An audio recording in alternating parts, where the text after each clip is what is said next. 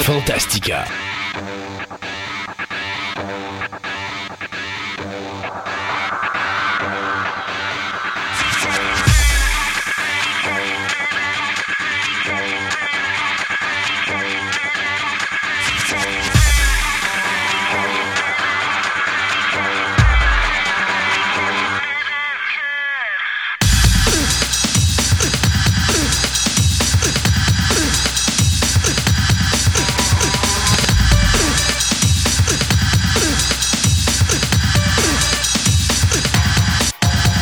Bonjour mesdames et messieurs, bienvenue à cette nouvelle édition de Fantastica.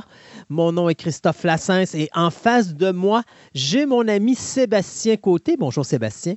Salut. Aujourd'hui, Profitez-en, je suis pas là pour longtemps, ça a l'air. Ah, on va voir ça en fin d'émission. On va avoir ça en fin d'émission.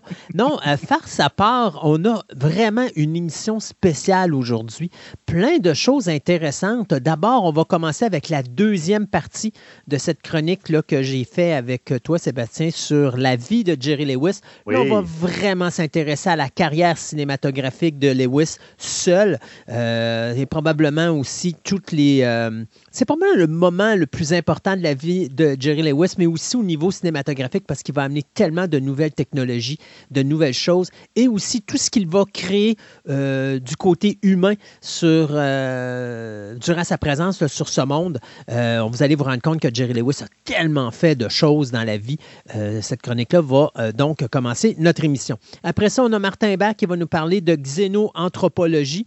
Et pour finir l'émission, eh bien, c'est là qu'on verra si Sébastien aura encore une job ou s'il est en train d'écrire euh, prochainement son CV, parce qu'on va vous présenter quelque chose de spécial dans lequel on va avoir entre guillemets, une invitée spéciale, soit une intelligence artificielle.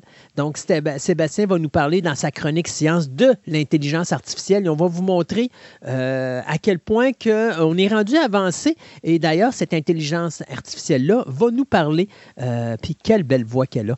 Euh, malgré qu'il manque un petit peu de chaleur dans sa voix, euh, vous allez voir que c'est quand même intéressant ce qui a été fait et impressionnant. Pour le reste, ben, c'est nos euh, nouvelles habituelles. On va avoir plein de choses, Sébastien, que tu as mis sur notre Twitter pour les bandes annonces Oui. de films et tout ça. Donc, une grosse émission euh, en perspective.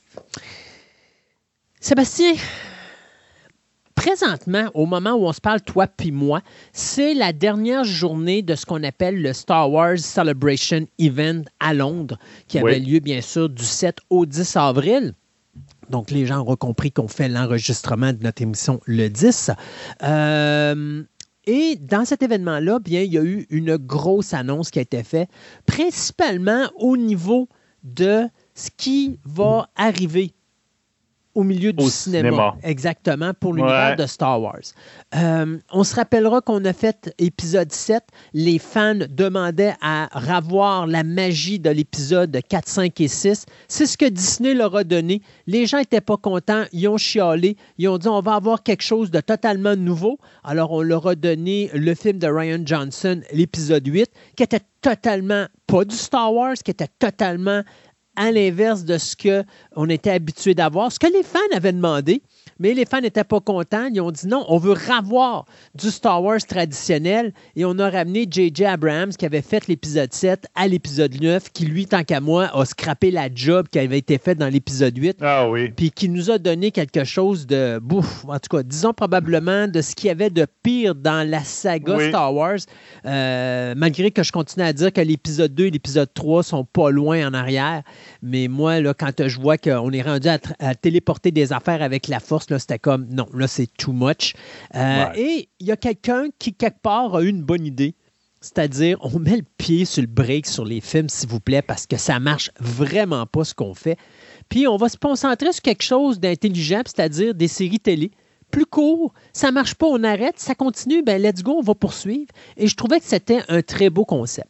Ouais, mais encore là, ils en ont fait trop à la télévision. Ben, je pense que c'est la même affaire avec Marvel. Je pense que là, Ouais. il- là euh, Disney Plus souffre d'insécurité. Euh, et ce qu'on fait, c'est qu'on essaie de mettre le plus possible pour aller chercher l'auditoire. euh, quitte à dépenser des centaines de millions de dollars euh, sur un programme. Je pense qu'habituellement, un programme de Marvel, ça joue à coût de 200 millions, qui est le budget d'un film. Puis je pense que Star Wars, on n'est pas loin de ça aussi. Et bien sûr, ben, le gars qui était en arrière de tout ça, il a été mis dehors et on a ramené l'ancien gars qui lui avait une tête sur ses épaules et qui a décidé de mettre le pied sur le break. Donc oui, ça va ralentir, mais on voit avec l'annonce qui a été faite au Star Wars Celebration que l'univers du cinéma n'est pas terminé et c'est un petit peu de ça qu'on va vous parler euh, en début d'émission. Donc, pour ceux qui se rappellent, on avait parlé qu'il y aurait une femme à la réalisation d'un film de Star Wars. Le film devait s'appeler Road Squadron ben ça, on a tiré à plug, ça n'existe plus. Euh, on avait parlé à un moment donné de faire un film avec euh, Kevin Feige, qui est le gars derrière l'univers de Marvel. Ben, savez-vous quoi? Ce projet-là, il n'existe plus. C'est ça.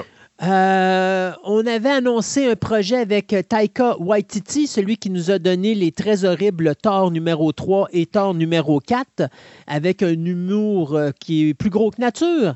Ben, ce qu'on peut vous dire, c'est que le projet n'est pas abandonné, mais présentement, Waititi s'est tout simplement isolé de l'univers de Star Wars et il écrit lui-même son propre film avec ses propres idées. Je ne sais pas ce que ça va donner. Mais si ça s'en va dans la direction de Thor 3, Thor 4, j'ai un problème avec ça, mais on verra. Hmm. Je ne tirerai pas, je tirerai pas sur quelqu'un avant d'avoir vu le produit final. Et Ryan Johnson, qui lui avait à un moment donné annoncé qu'il travaillait sur une trilogie. Ryan Johnson, c'est le gars qui nous avait donné épisode 8 que beaucoup de monde avait craché dessus. Ben, Ryan Johnson, à force de se faire cracher dessus, il a dit manger un char de, puis il est allé partir créer sa propre nouvelle trilogie qui était la trilogie avec Daniel Craig sur les fameux Knives Out. Euh, Glass Onion était le deuxième film, donc l'inspecteur Leblanc. Euh, qui, pour moi, écoute, je suis en train de me les taper. Là, je me suis tapé un Knives Out hier et je me tape Glass Onion cet après-midi. Mais euh, écoute. Glass Onion, je l'ai écouté. J'ai pas écouté le premier, mais j'ai beaucoup aimé le deuxième, même si, il faut prendre ça léger, là, mais c'est bien. Mais je te dirais que j'ai adoré Knives Out. Euh, Anna de Armand, c'est encore une fois sublime dans, le rôle principal. Tu as un Chris Evans également, en vrai, excusez l'expression anglophone, son of a bitch. Il est juste parfait pour le rôle. Euh, mais tu sais, le personnage d'Anna de Armand a une, une technicalité vraiment amusante. C'est que à chaque fois qu'elle dit un mensonge, elle se met à régurgiter. Alors, imaginez-vous ce que ça donne lorsque l'inspecteur Leblanc, qui est joué par un excellent Daniel Craig là-dedans, euh, lui il est bon dans ce rôle-là. Ah, il est vraiment bon dans ce rôle-là. Euh, arrive avec ses questions, puis qu'elle est obligée de dire la vérité alors qu'elle est elle-même fait partie de toute cette problématique-là qui, euh, qui est au centre de l'enquête. Donc, écoute, Ryan Johnson est en train de, travailler sur son troisième film de sa trilogie, puis je pense qu'il est tombé en amour avec ça. Et les gens adorent la, la, saga des Knives Out à date. Fait que je suis pas sûr qu'il soit pressé d'écrire la nouvelle trilogie de Star Wars, mais il est encore impliqué dedans. On n'a pas tiré la plug là-dessus. C'est juste que pour le moment, il se concentre sur, euh, sur la, trilogie de l'inspecteur Leblanc. Puis on va voir parce que si sa trilogie, son troisième film est encore aussi populaire que les deux premiers, peut-être qu'il va continuer. On verra. Ben Donc, ça nous amène à quoi? Ben, ça nous amène que il semble que l'univers cinématographique de Star Wars, ben, ça soit terminé. Pas tout à fait. Parce qu'on va avoir effectivement une trilogie digne du Christmas Carol de Fantastica, c'est-à-dire le passé, le présent et le futur. Donc, le premier projet qui a été annoncé, mais c'est un film Star Wars qui, à l'origine, devait être écrit par Damon Lindelof euh, et Justin Britt Gibson. Ces deux gars-là, ben, Lindelof avait travaillé sur la série Lost, euh, Gibson avait travaillé sur la série The Strain. Ben, les deux gars, ils ont quitté le navire, ils ont sacré leur camp parce que ça n'allait pas dans la direction qu'eux voulaient. Parce que, bien sûr, on a encore une Madame Kennedy qui est euh, très, très, très, très protectrice de l'univers de Star Wars. J'aime mieux dire protectrice que contrôlante. Ouais. Parce que je pense qu'elle contrôle plus vraiment John Favreau dans, dans l'univers Star Wars TV Donc, je pense qu'elle fait juste protéger l'univers. Euh, mais finalement, c'est le scénariste de Peaky Blenders, la série britannique, Stephen Knight, qui est euh, impliqué sur le nouveau scénario. Et on vient de signer la réalisatrice Charmine Obaid euh, Chinoid, qui nous avait donné la série télé Miss Marvel, que je trouvais visuellement était très intéressante, surtout les premiers épisodes au niveau de la mise en scène quelle belle mise en scène. Ben, c'est elle qui va être la première femme finalement qui va réaliser un Star Wars et elle va faire une suite à l'épisode 9 puisqu'effectivement, on va ramener le personnage de Ray Skywalker.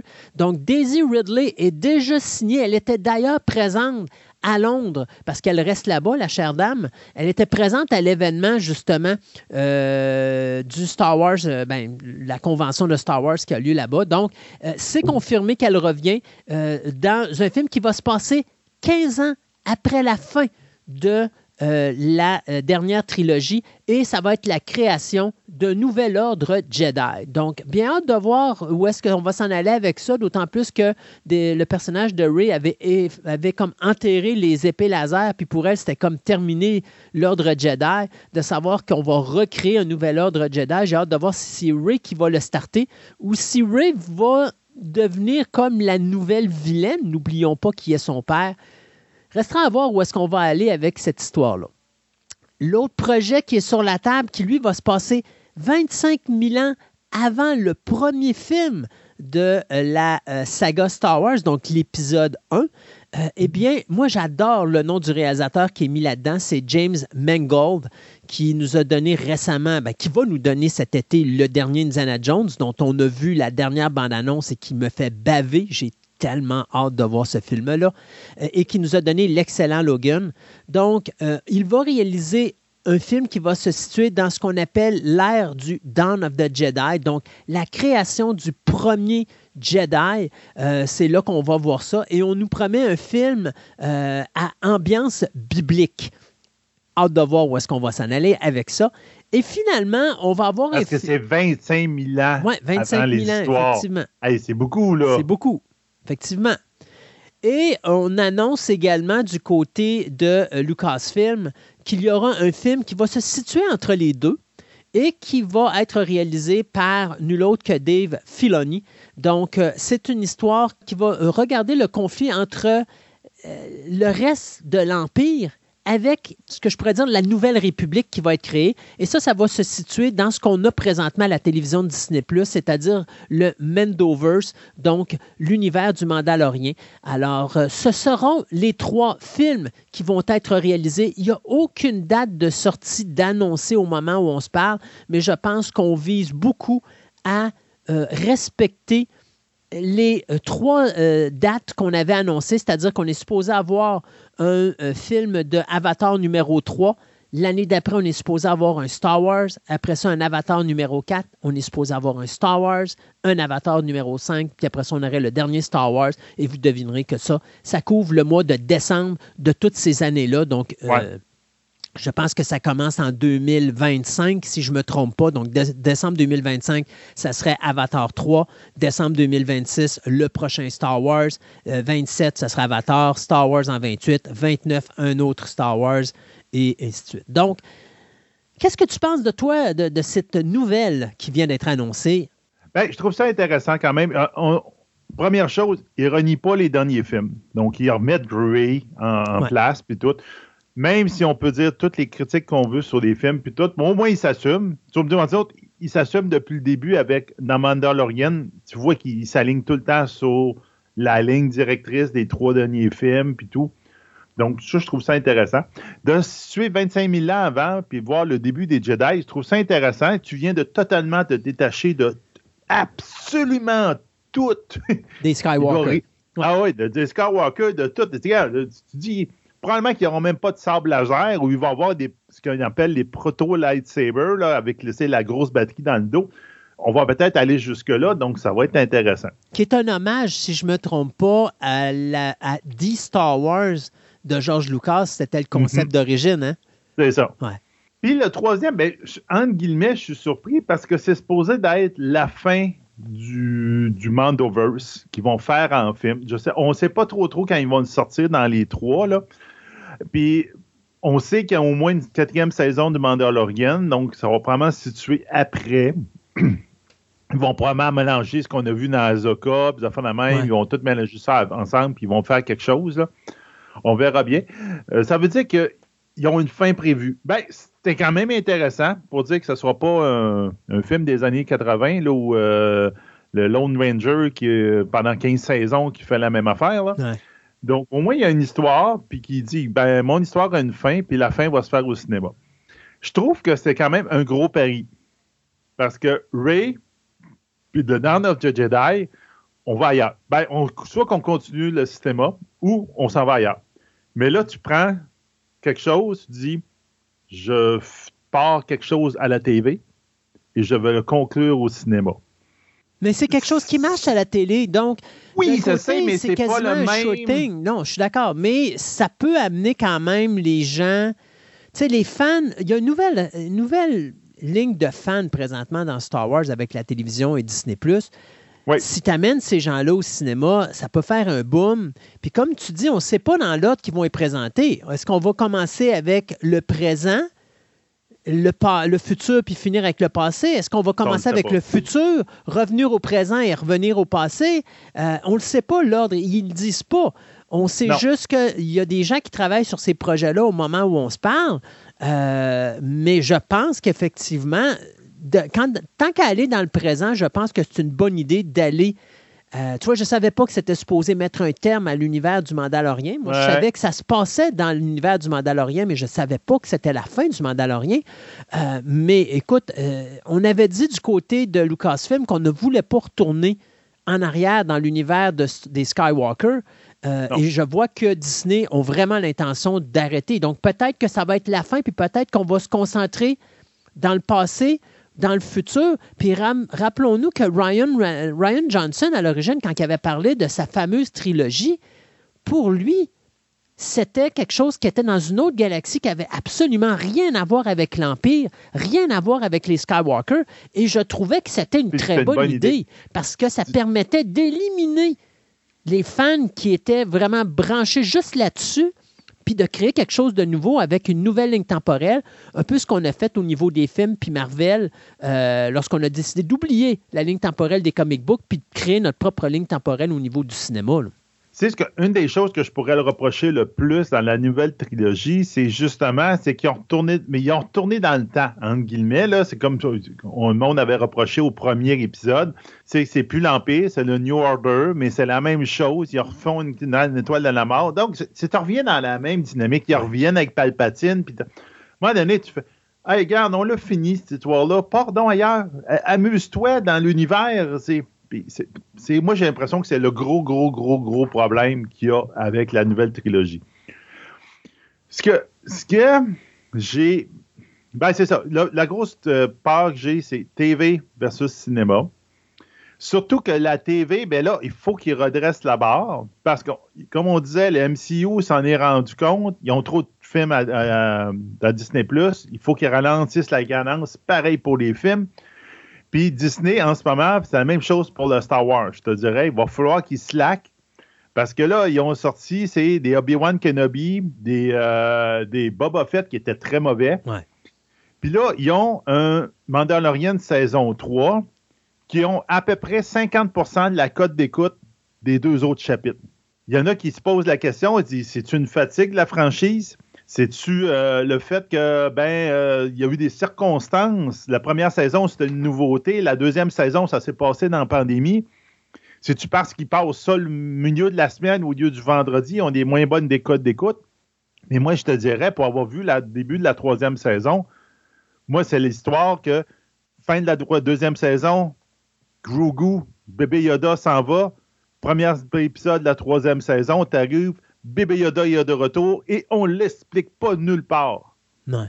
Pas de preview, pas de, last time dans l'autre show que personne n'a écouté, les deux épisodes de Mandalorian dedans.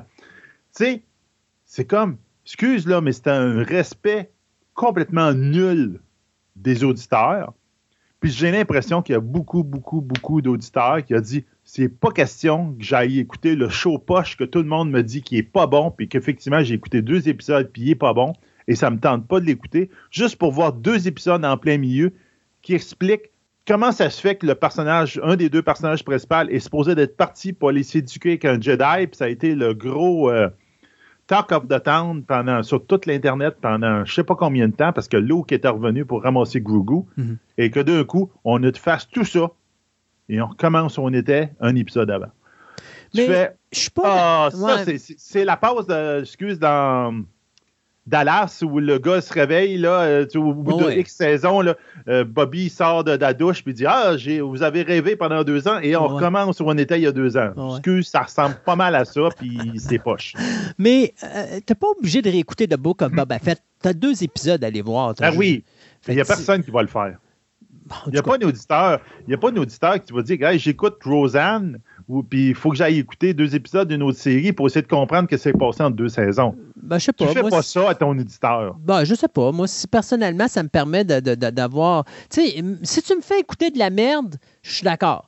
Mais là, Oui. je suis pas obligé d'écouter tout l'univers complet de, euh, du Book of Boba Fett pour aller voir ce qui se passe. J'ai juste écouté les deux épisodes du Mandalorien. Je m'en vais sur Internet, je sais c'est quoi les deux épisodes, je m'en vais sur Disney+, je vais chercher ces deux épisodes-là, puis ça finit. Mais c'est ça. Mais garde, ça dit que c'est-. Moi, j'ai l'impression que c'est ça. En tout cas, il y a une drop de moitié à peu près de, Ouais, du, euh, des euh, auditoires. Il y a quelque chose à expliquer ça. Puis moi, je pense que ça, c'était un gros, gros bout, bout, parce que ça a été un manque de respect total de juste l'auditeur. Oh, je suis pas d'accord, je suis pas d'accord. Là, là, je pense Ah. que tu bougonnes fort, fort, fort. Non, non, sur- non, non. Oui. Non, c'est- non, ça, ça, non, non, ce non. côté-là, non, non, non, je bougonne pas. C'est c'est juste que j'essaie d'expliquer le fait. Ouais. Ça peut être le mercredi qu'il passe non, au lieu du vendredi. Je sais, mais je suis pas d'accord de dire que c'est un manque de respect envers l'auditoire. Ah. Au contraire, moi, tu vois, un exemple, il n'y a rien qui me purge le plus d'écouter un show télé puis qu'on passe leur temps à m'expliquer quelque chose que j'ai déjà vu ailleurs. Je l'ai déjà vu, pourquoi tu me le réexpliques? Mais Perds pourquoi pas tu l'as expliqué ailleurs? Parce que c'est une perte de temps. Pour moi, pour moi c'est me traiter en imbécile pour dire, ben, sais-tu quoi?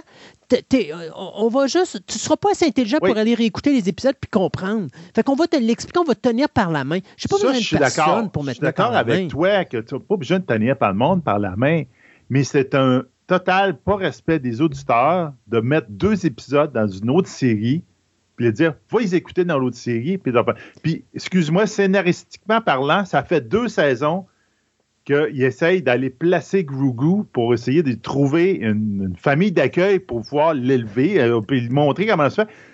Puis là tu dis non non on fait du cash avec cette bébite là pour vendre des cossins il faut la garder dans le show Ben oui. excuse, là, c'est une raison économique pure et simple, mais Ben les scénaristes, il y avait un bon filon au début, puis de le mettre en background, puis que pendant toute la saison 3, qu'à un moment donné, ils reviennent, puis qu'ils fassent l'histoire, qu'ils reviennent, puis que ça a du sens, et non pas que ça soit rushé dans un autre show. Ouais, non, c'est ça. Mais euh, écoute, euh, Ah, ça, ah, bon, hey, c'est bon, Sébastien fâché.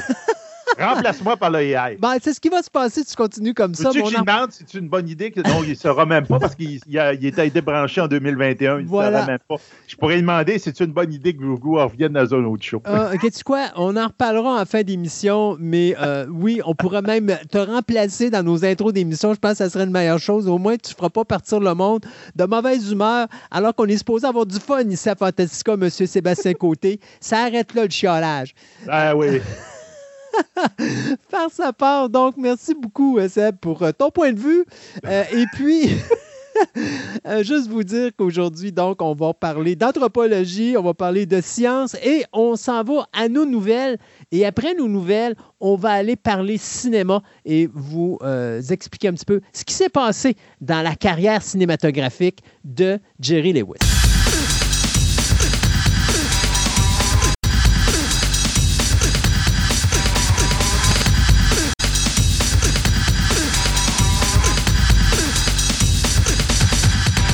Ce segment de nouvelles vous est présenté par Vidéo Centre-Ville, le plus grand club vidéo répertoire de la ville de Québec. Avec ses quelques 50 000 films en inventaire, ce petit village de cinéphiles a su, avec le temps, s'adapter afin de résister à l'empire grandissant du streaming. En plus de ses films cultes rares et de ses grands classiques disponibles en DVD et même, dans certains cas, en cassette vidéo. Vidéo Centre-Ville possède le plus grand choix de bandes sonores de films en vinyle, ainsi que différents articles promotionnels reliés au domaine du cinéma, tels que des livres, des magazines, des figurines et plein d'autres surprises. Vous pouvez aller les rencontrer au 230 Marie de l'Incarnation à Québec ou rendez-vous sur leur site web au www.videocentreville.com et profitez de leur nouveau site transactionnel avec une livraison disponible partout au Canada.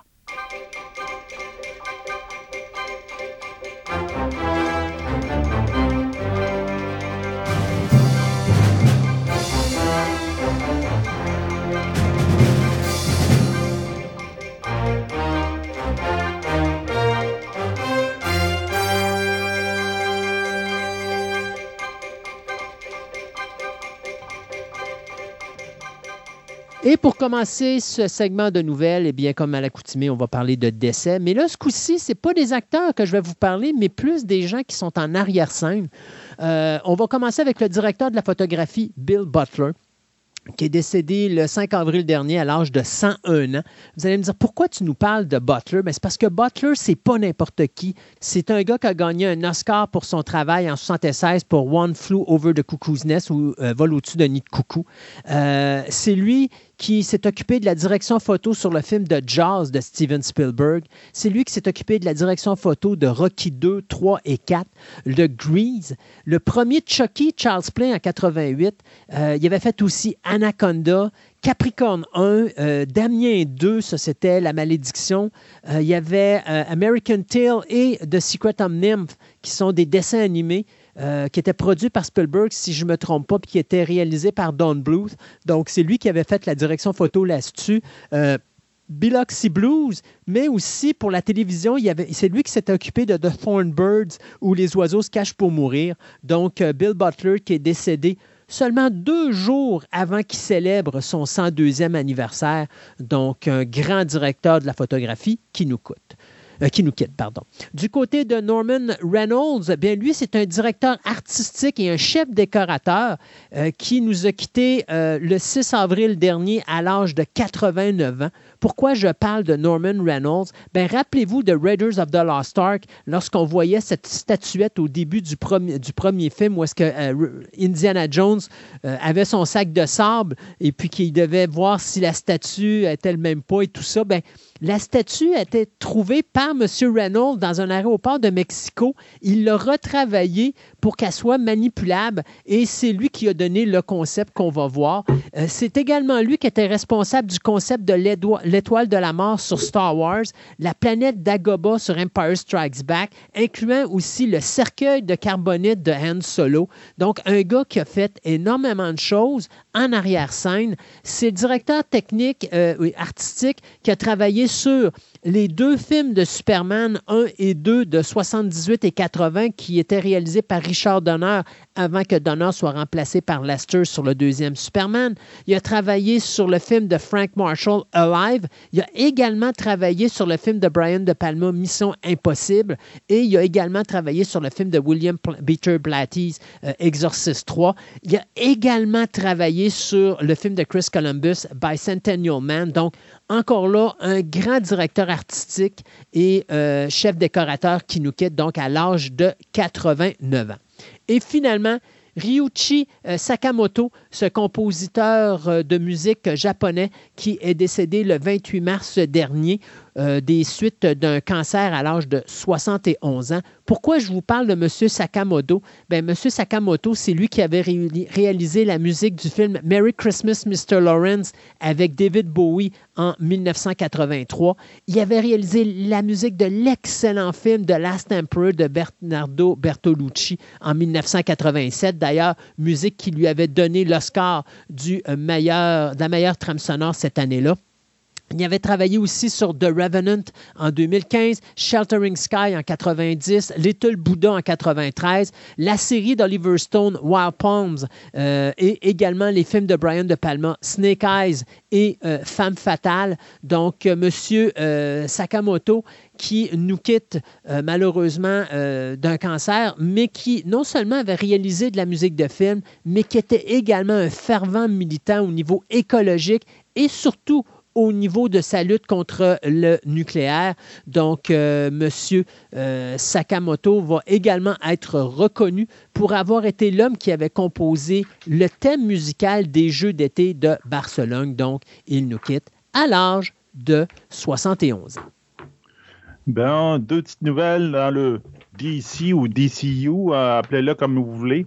Donc, première chose, ben, Shazam 2, vous pouvez aller le voir sur votre média digital. Euh, le film a tellement pas marché au cinéma qu'ils l'ont déjà transféré sur les streamings. Donc, euh, ça, je trouve ça un petit peu disrespectueux pour les cinémas quand même qu'ils l'ont passé, puis que le peu d'herbe qu'il restait à tondre avec, se l'ont fait couper. Là. Bon, ça, c'est une autre histoire. Euh, mais D'ici, justement, avec James Gunn, puis tout, on sait qu'il voulait tasser. Euh, il y a bien des shows qu'il a tassé. Donc, euh, des affaires comme euh, Pennyworth, Titans, Doom Patrol ont tassé. Ben, la série Dead Boys Detective vient d'être rachetée par Netflix. Donc, Netflix va passer la série Dead Boys Detective quand elle va être créée. Dans son temps, elle n'a pas été encore tournée. C'est Neil Gaiman et Matt Wagger qui avaient fait cette série-là. C'était un parallèle à, ça avait apparu carrément dans The Sandman, euh, je pense que c'est l'album 25 en 1991. Donc, les fans sont quand même contents parce que, un, cette série-là va voir le jour, même si c'est sur Netflix il va probablement avoir un parallèle qui va être fait, donc des spin-offs ou, euh, mettons, un crossover qui va être fait avec The Sandman, qu'on va avoir une deuxième saison qui s'en vient sur Netflix encore. Euh, on sait déjà, l'histoire, grosso modo, c'est deux enfants fantômes, Charles Rowland et Edwin Payne, qui sont qui décident de rester sur Terre pour faire des enquêtes paranormales à place de passer dans l'au-delà. C'est drôle parce que c'était rendu quand même assez loin. Le casting est déjà fait. Euh, George Rex True va faire Edwin Payne, puis Jaden euh, Reverie va faire Charles Rowland, et il va mettre aussi en vedette Cassius Nelson, Yuyu euh, Kitamura, Jen Leon et Ruth Conwell, qui sont toutes, donc, donc la dernière qui était déjà dans Doom Patrol, qui va reprendre son rôle dans le, dans Dead Boy Detective, qui est un, un peu comme dans les bandes dessinées, c'est aussi un spin-off de Doom, Patrol. Donc, tu vois qu'il y avait un lien un peu avec Doom Patrol. Donc, c'est juste qu'à place de passer à HBO Max, ça va passer à Netflix. Donc, on ne sait pas quand, à un moment donné, mais Netflix y est parti là-dedans. Puis, comme c'est un spin-off, en guillemets, de Sandman, je te dirais qu'ils vont mettre les efforts là-dedans pour que ça soit correct. Hmm. Euh, écoute, on va parler de Disney un petit peu parce qu'il y a beaucoup de choses qui se passent présentement. On sait ben que La Petite Sirène s'en vient le 24 mai prochain. J'ai hâte de voir la réception de ce film-là. Moi, je suis pas vraiment. Euh, J'ai le trailer à la fin, on va en parler. Ouais, c'est ça. Je suis pas très vendu au projet actuellement. Là.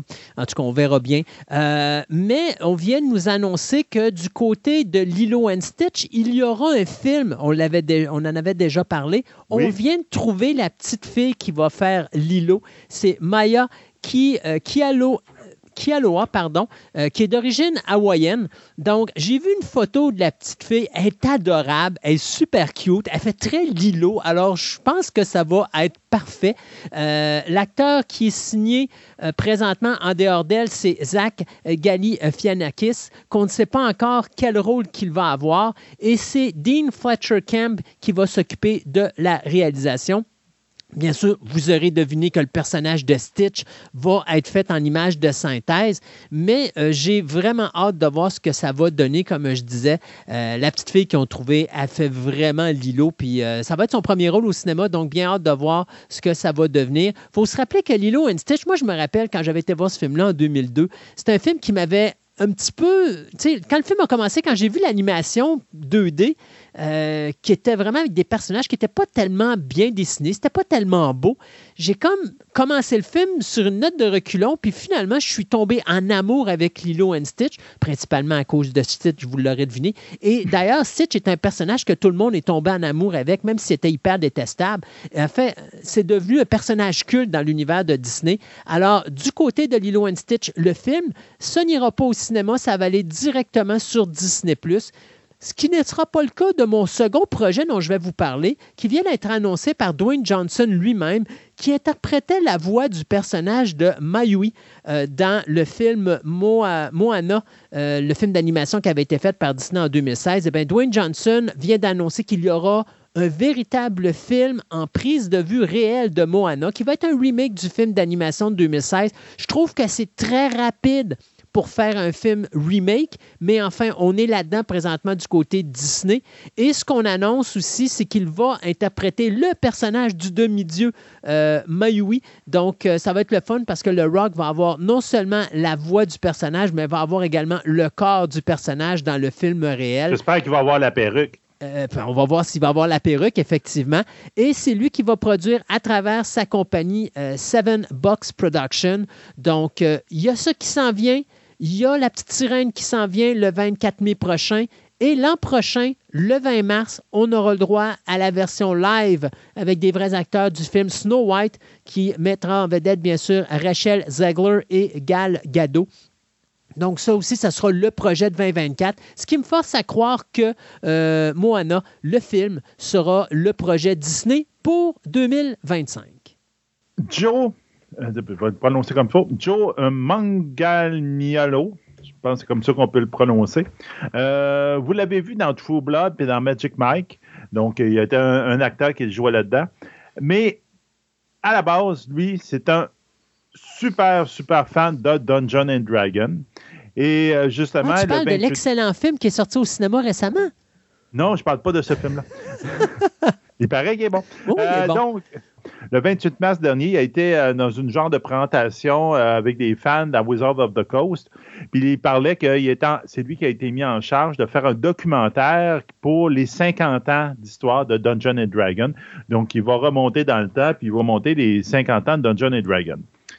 Mais ce qui est encore plus intéressant, c'est effectivement dans la vague du. Euh, c'est un projet qu'on parlait avant que Dungeon Dragon, le film, sorte et qu'il soit un bon succès.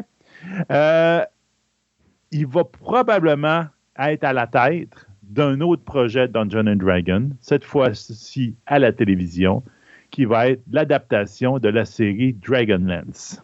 Oh. Ça, si ça se concrétise, ça va être majeur. Il tease beaucoup ça. Euh, lui, de son bord, je te dirais, j'ai hâte de voir. On se rappelle de Dungeon and Dragon, euh, dans Dungeon and Dragon, ça a été créé en 1984 avec entre autres un roman Dragon Autumn Twilight et une série de, modules pour jouer, etc., qui a, au bout de la ligne, ça a parti un univers complètement différent, qui a à peu près 200 nouvelles, 200 romans dans cet univers-là, dans Dungeon and Dragon. C'est la grosse affaire.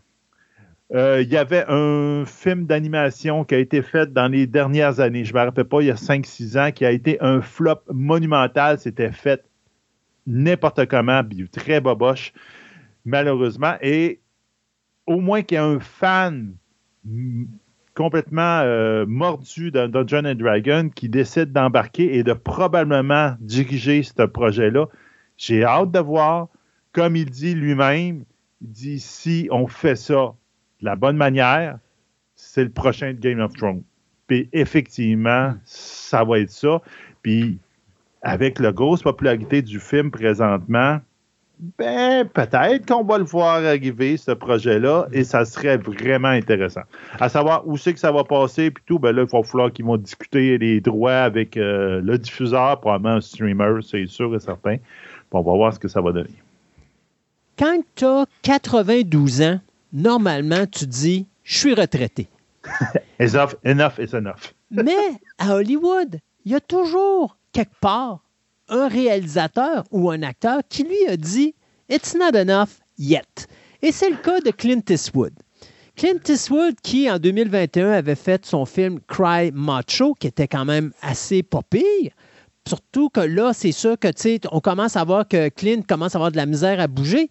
Mais je voyais des entrevues de gens qui ont travaillé sur ce film-là qui disaient, écoute, on a honte de prendre un break parce que Clint, il en prend jamais. Le gars se lève le matin, il travaille sur un scénario. Après ça, il s'en va sur le plateau de tournage. Quand il a fini le plateau de tournage, il s'en va voir les dailies. Après ça, il s'en va dans la table de montage. Il se couche à minuit. À 3 heures du matin, il est debout. Puis à 4 heures, il commence à travailler sur son scénario. Puis à 6 heures, il est rendu sur le plateau de tournage. C'est une machine qui n'arrête pas. Ben croyez-le, croyez-le pas, à 92 ans, Clint Eastwood vient d'annoncer un nouveau projet qui sera le 40e film qu'il va réaliser dans sa carrière et qui va s'intituler euh, Juror Number 2 ou euh, le juré euh, numéro 2.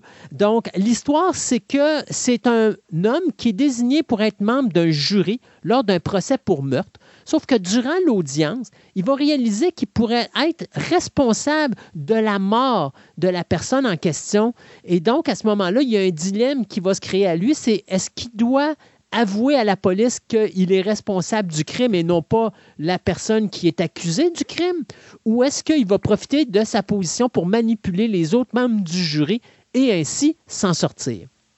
Super beau concept. Euh, ça sera probablement Warner Bros. qui va produire. Warner Bros. qui, ça fait plus de 50 ans qu'il travaille avec euh, Clint Eastwood. Donc, euh, Clint Eastwood qui va, qui va avoir 93 ans cet été, annonce que ça cela serait peut-être son dernier film en carrière. Du moins, dans les corridors, c'est ce qu'on prétend. on a déjà confirmation que Nicolas Hoult et l'actrice Tony Collette seront les acteurs et actrices principaux de ce film-là. Donc, Juror Number 2, qui pourrait être le 40e et dernier long métrage d'un acteur, réalisateur, producteur incroyable qui est Clint Eastwood. Il veut juste pas mourir, le bonhomme. Ah, ben écoute, j'ai, moi, à l'époque, là, à Hollywood, il y avait deux chars d'assaut. Il y avait Clint Eastwood, puis il y avait Christopher Lee. C'était des gens que tu voyais, puis tu disais, ces gens-là pourront jamais mourir. Euh, et, encore, tu vois, ben, c'est sûr que là, Christopher Lee nous a quittés, mais tu vois du côté de Clint Eastwood, c'est encore ça. Tu le vois aller, puis tu as l'impression que c'est un tank qui ne sont jamais capables de passer à travers. Euh, deux nouvelles un petit peu reliées. Euh, première chose, avec le, le, retour de Russell T. Davis dans l'univers de Doctor Who. Déjà, on a l'idée qu'il va y avoir un spin-off de Doctor Who, donc ça va être pas mal confirmé. Ça serait Unit, donc Unified Intelligence Task Force, qui en fin de compte qui est l'équivalent de l'ONU, mais plus extraterrestre, euh, qui était dans l'époque du troisième Doctor Who, qui avait été introduit, puis qui a été depuis ce temps-là, il a toujours revenu. Et ça serait l'actrice Gemma Redgrave, excusez, qui va reprendre son personnage de Kate Stewart, qui est en fin de compte la fille du brigadier, qui était le personnage central du unit à l'époque du troisième Doctor Who qui prendrait la place. Donc, ça serait, moi, je trouve que c'est une excellente nouvelle. Le retour de euh, Russell, T. Davis veut dire que Doctor Who va probablement reprendre du poil de la bête qu'il avait perdu dans les derniers temps. La nouvelle reliée à ça, c'est que dans la série Azoka, on vient de confirmer que David Tennant va reprendre un rôle qu'il avait eu déjà dans Star Wars. C'est que dans, la série de David Filoni, je pense que c'était euh, euh Rebelle, il jouait la voix d'un robot, d'un androïde dans la série qui s'appelait euh, Yu Yang, en tout cas, je ne sais pas trop comment on peut le prononcer, qui enfin, il avait même gagné un Emmy Award par rapport, euh, un Daytime Emmy Award par rapport à ce rôle-là il va reprendre le personnage de l'androïde avec la voix. Donc, il va revenir, il va revenir dans l'univers de Doctor Who, mais dans la série Azoka. Donc, on a bien hâte de voir. Moi, j'aime beaucoup David Tennant. Je, veux juste le voir plus souvent. Harry Potter à la télévision. Oh! Ça, c'est controversé comme idée mais c'est pas mauvais. Non. C'est une bonne idée. Euh, moi, je pense que c'est une excellente idée, euh, mais j'aurais peut-être poussé plus loin. On va voir ce que ça va donner, mais HBO Max présentement travaille euh, avec J.K. Rowling sur un contrat d'entente pour justement produire une série télé où est-ce que chaque saison représenterait un volume. Donc, on avait les films deux heures, deux heures et demie, euh, presque trois heures, où est-ce qu'on voyait un livre, mais on ne pouvait pas tout voir ce qu'il y avait là. On était obligé de faire une adaptation et tout ça. Là, on va pouvoir vraiment détailler l'action parce que chaque saison va représenter un volume, ce qui est une excellente idée tant qu'à moi. Puis j'ai toujours dit des séries de livres, ça devrait être présenté à la télévision et non pas au cinéma.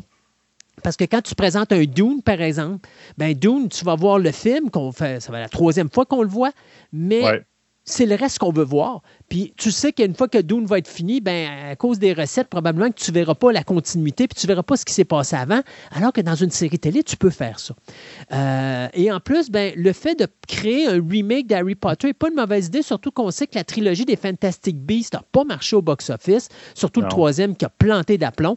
Euh, donc, euh, moi, je pense que c'est une bonne idée. Rowling va être derrière la production de la série télé, va avoir un droit de regard sur le scénario mais ce n'est pas elle qui va écrire le scénario. Présentement, le scénariste n'est pas trouvé. Et là, on cherche bien sûr les trois jeunes comédiens qui vont interpréter Harry Potter, Hermione Granger et Ron Weasley. Il faut se rendre compte qu'on a pour un contrat d'à peu près sept ans parce qu'il y a sept volumes. Donc, euh, ces jeunes-là, ben, il va falloir qu'ils se disent que les sept prochaines années de leur vie, ben, ils n'ont probablement rien d'autre à faire que ces rôles-là parce qu'ils n'auront pas, le temps de faire autre chose, mais ça va probablement, si ça marche bien, les mettre sur la map. Donc, euh, leur vie va totalement changer à partir du moment qu'ils vont être pris. Donc, c'est Warner Bros. qui va entrer en arrière de ça avec, bien sûr, HBO Max et Discovery Channel. Donc, il euh, n'y a pas de date. On travaille présentement la signature du contrat pour être, savoir si ça va marcher ou pas. Mais une chose est sûre, moi, je pense que c'est une excellente idée, même si beaucoup de fans sont contre. Euh, et peut-être là, ce que je disais. Il y a les acteurs qui sont tellement imbriqués dans dans l'univers de le personnage de l'acteur qui faisait Hagrid puis tout. Tu sais, les jeunes se sont ils ont vu, qui ont vécu les livres avec les films en parallèle quasiment. Là. Puis euh, c'est-à-dire que c'est ce bout-là que les fans vont avoir de la misère. Ça, a pu avoir Harry Potter, elle a pu avoir l'acteur qui joue à Grid, avoir toutes des nouvelles, nouvelles faces. Sébastien. C'est ce bout-là qui vont Les petits jeunes, là, ils sont ah en train de vivre ce que toi et moi on vit depuis des années, hein, de voir nos classiques être refaits. Ben voilà. Alors, vous l'avez dans le ah, baba. C'est exactement ça. c'est douce au cœur de Mais voilà. Mais non, mais je pense qu'on est rendu là parce que à moins qu'on fasse un film qui continue l'histoire d'Harry Potter, mais on sait que l'acteur ne veut plus leur prendre le rôle d'Harry Potter. Non, non. Euh, ça, je pense que ce n'est pas une super idée. Mais j'aurais voulu d'autres choses. Autant que Beast, euh, comment il s'appelait le Fantastic Beast, a essayé de faire, de continuer dans l'univers, mais détache-toi des personnages de la série, va, va, ailleurs. Pareil comme on dit à Star Wars, pars ailleurs. Ben, Fais-toi du fun dans cet univers-là. Cet univers-là est merveilleux et parfait. Mais je pense que, je pense que si, parce qu'il y a beaucoup de fans que c'est ça qu'ils disent. Là. On aurait aimé voir d'autres histoires inédites, quelque chose qu'on n'a pas vu dans les livres. Je suis tout à fait d'accord. Je pense que si la série fonctionne, on, ah va, avoir, on va avoir des spin-offs qui vont être faits. C'est à peu près certain. C'est un univers qui est tellement important et tellement intéressant, Harry Potter. Je pense qu'on peut faire beaucoup de choses avec ça et d'aller dans le passé, puis d'aller dans le futur, puis de recommencer ce qu'on a voulu faire avec Fantastic Beast et qui ne marche pas, puis qui a été scrappé d'une certaine façon, tant qu'à moi, avec le départ de Johnny Depp, parce que là, tu avais un nouvel acteur qui prenait le personnage, ce qui changeait complètement la donne. Puis moi, j'ai toujours dit, quand tu changes un acteur d'un rôle principal, ça ne marche jamais. Et le dernier Fantastic Beast a été le pire au box-office. Donc, oui, je trouve que c'est une excellente idée de faire un remake. Je pense que c'est une bonne chose de restarter à la case départ. Et si ça marche. Le format TV est intéressant. Est parfait pour ça. Et si ça marche, moi, je vous le dis, les fans, on risque d'avoir de quoi qui va se passer dans le passé. On a des choses qui risquent de se passer dans le futur. Mais là, on va avoir une équipe d'acteurs qui vont être là-dedans. Puis que quand ils vont avoir fini leur 7 ans, ben, ils ne vont pas nécessairement cracher sur le morceau parce que justement, ils vont se dire Hey, là, j'ai un gagne-pain. Ils n'auront pas fait une carrière ailleurs comme les trois autres comédiens ont eu. Euh, donc, je pense que c'est quelque chose qui peut permettre de faire beaucoup plus avec la franchise d'Harry Potter que ce qu'on a vu jusqu'à présent. Euh, on s'en va tout de suite à nos chroniques. Et puis, on vous revient en fin d'émission avec nos nouvelles express et tout ce que Sébastien alors qu'il est encore présent ici avec nous, a pu mettre sur notre Twitter.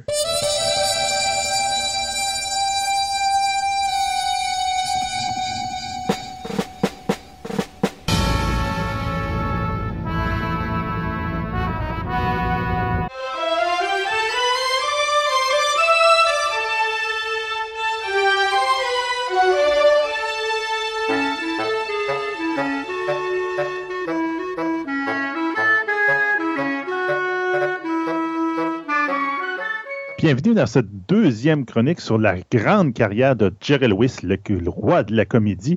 Dans la première partie, on avait parlé de l'immanquable association qu'il avait faite avec Dean Martin, toute cette partie de sa carrière-là.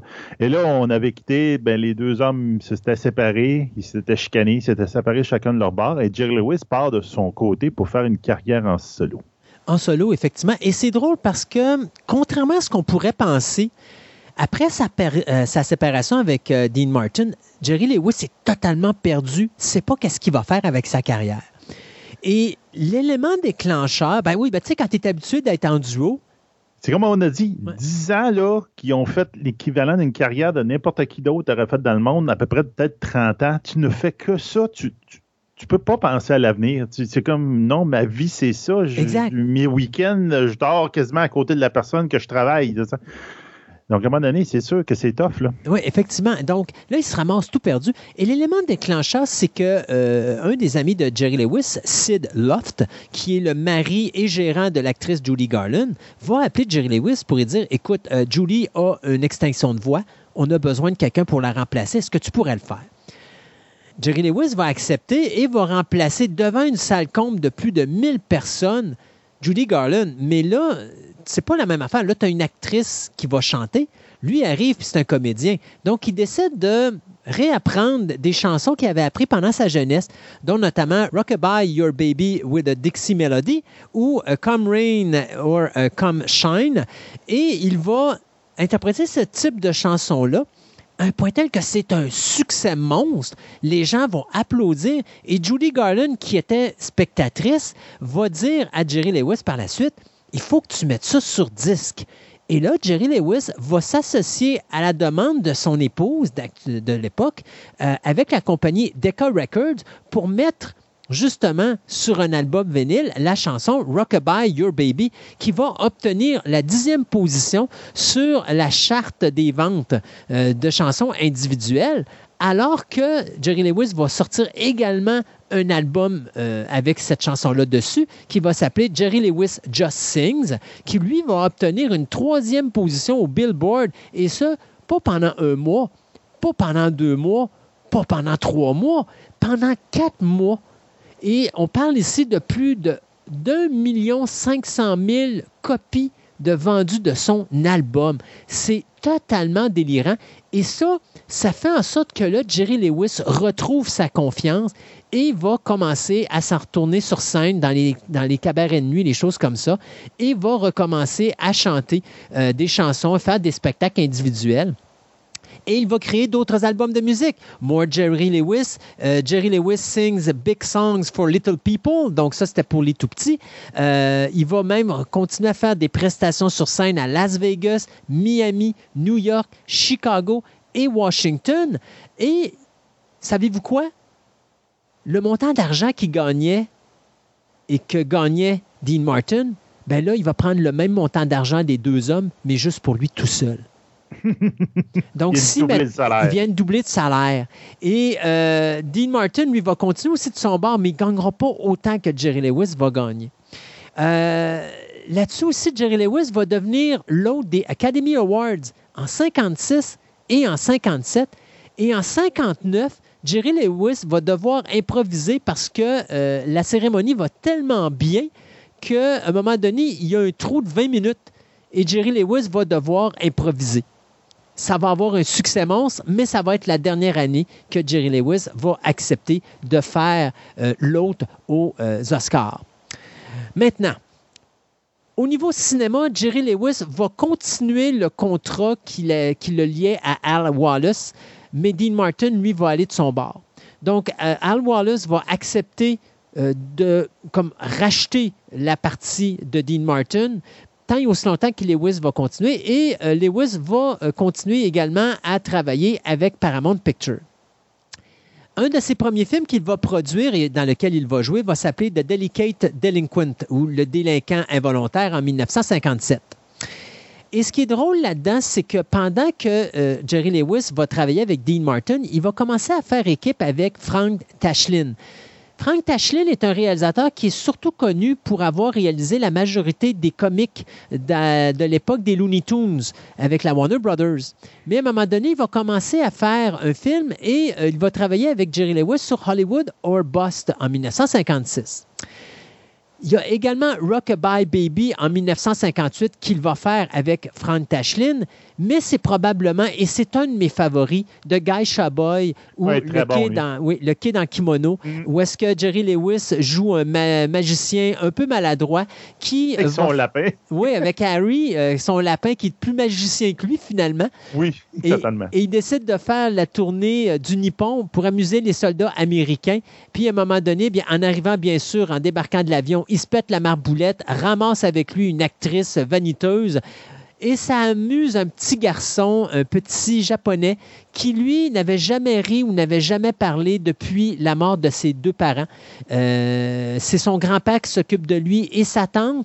Et lorsque euh, sa tante et son grand-père voient le petit garçon rire aux éclats, ils sont surpris parce qu'ils l'ont jamais vu faire ça et là vont inviter le personnage de Jerry Lewis, qui lui va se, lier d'amitié avec le petit garçon. Bien sûr, c'est marrant comme film, mais ce qui est fun là-dedans, et c'était quelque chose qu'on voyait beaucoup à l'époque de Dean Martin euh, au niveau du cinéma, c'est qu'à chaque fois qu'on cherche Jerry Lewis sur le plateau de tournage, ben, on n'a pas vraiment de difficulté à le trouver parce qu'il est toujours là en train de poser des questions au réalisateur, au directeur photo, au gars des éclairages, euh, au preneur de son il est en train d'apprendre comment faire des films.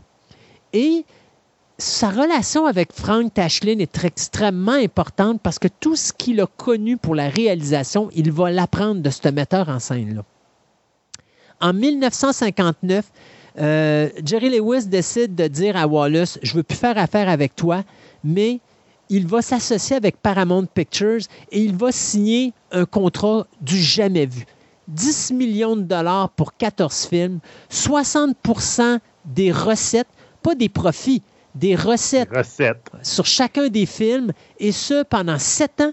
Le contrôle créatif complet sur ses productions. Il a le droit à la final cut, donc il n'y a personne qui lui dit quoi faire pour son montage. Et il va avoir le retour de ses droits cinématographiques après 30 ans.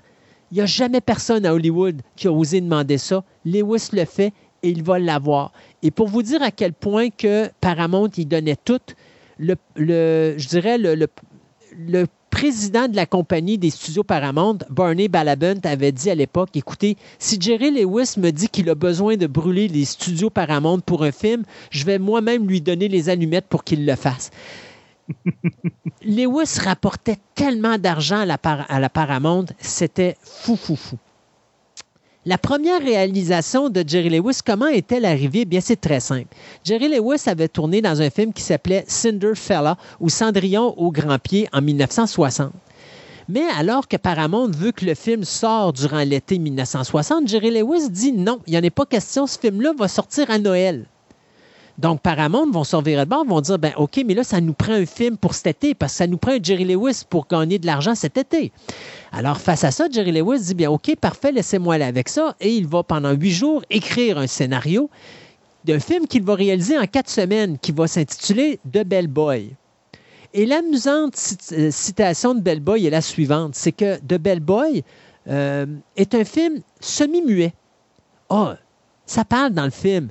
Il y a des bruits dans le film. C'est juste que le personnage de Jerry Lewis, euh, qui est le bellboy, lui, ne dit qu'une seule phrase à la toute fin du film. Mais Jerry Lewis interprète deux personnages. Il interprète le personnage du bellboy, qui lui est pratiquement muet, et il va interpréter aussi le personnage de l'acteur Jerry Lewis, qui est un client de l'hôtel dans lequel se passe l'histoire, qui est l'hôtel Fontaine, Fontainebleau, euh, Fontainebleau pardon, à Miami dans lequel d'ailleurs on va filmer toutes les séquences. Le hic là-dedans, c'est que Paramount Picture veut rien savoir d'un film semi-muet. Et donc, on se retire du projet, on dit, on est prêt à distribuer, mais on ne finance pas ce projet-là. Et donc, Jerry Lewis va devoir prendre 950 000 de ses poches et financer lui-même le film, le film qui va ramasser plus de 10 millions de dollars au box-office. Quand même pas pire. Apparemment, dois-tu se mordre les doigts? Ils ont manqué la, la coche là-dedans. Donc, euh, ce qui est drôle aussi, c'est que pendant l'écriture du scénario, Jerry Lewis va beaucoup contacter un de ses meilleurs amis, qui est Stan Laurel, du groupe Laurel et Hardy.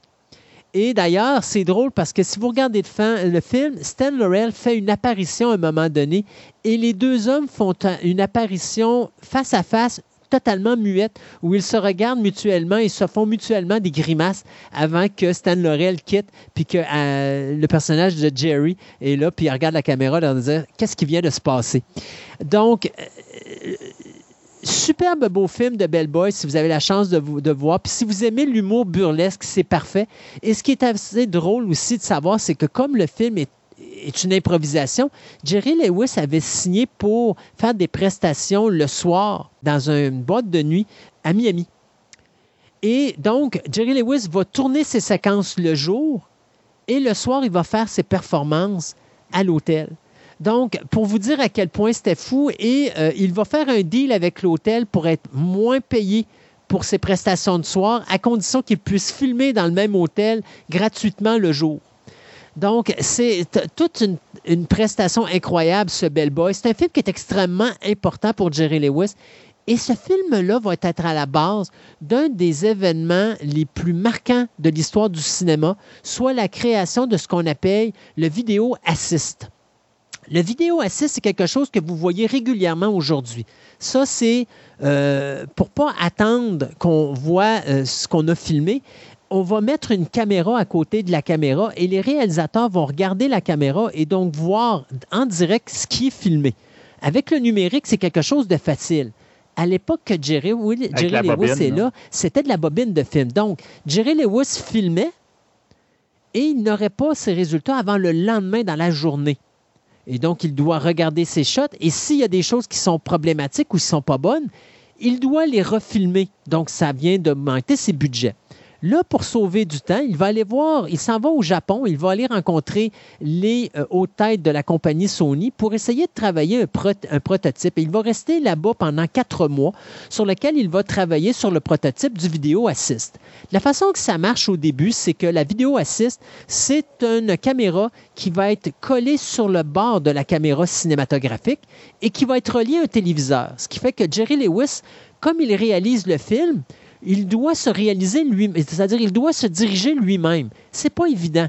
Et donc, euh, comme il sait ce qu'il veut obtenir, puis qu'il ne peut pas donner cette confiance-là ou cette job-là à un réalisateur, bien, il va se mettre un écran de télévision, relier cette caméra-là à l'écran de télévision, et pendant qu'il joue son rôle, va se regarder pour l'écran pour voir si cette prestation-là est correcte. Il n'y a pas d'enregistrement lorsqu'il va faire de Bell Boy parce que euh, les vidéos euh, cassettes n'existent pas. On n'est pas rendu là encore. Mais on n'est pas loin de là, tu vas voir, parce que Sony va travailler la technologie. Mais ça va quand même l'aider à sauver beaucoup d'argent sur la prestation de Bell Boy. Et ça va amener cette technologie-là. Euh, d'ailleurs, Lewis n'a pas son nom imprimé là-dessus, mais la caméra ou le système d'exploitation du vidéo assist va s'appeler Jerry's Noisy, Toy euh, en l'honneur de Jerry Lewis. Et d'ailleurs, Jerry Lewis va recevoir à un moment donné pendant sa carrière le Golden Light Technical Achievement Award justement pour le développement du vidéo assist qui lui est, malgré qu'il n'a pas son nom dessus, qui lui est euh, assigné aujourd'hui. Dans The Ladies Man ou Le tombeur de ses dames en 1961, Jerry Lewis va encore une fois créer quelque chose de jamais vu.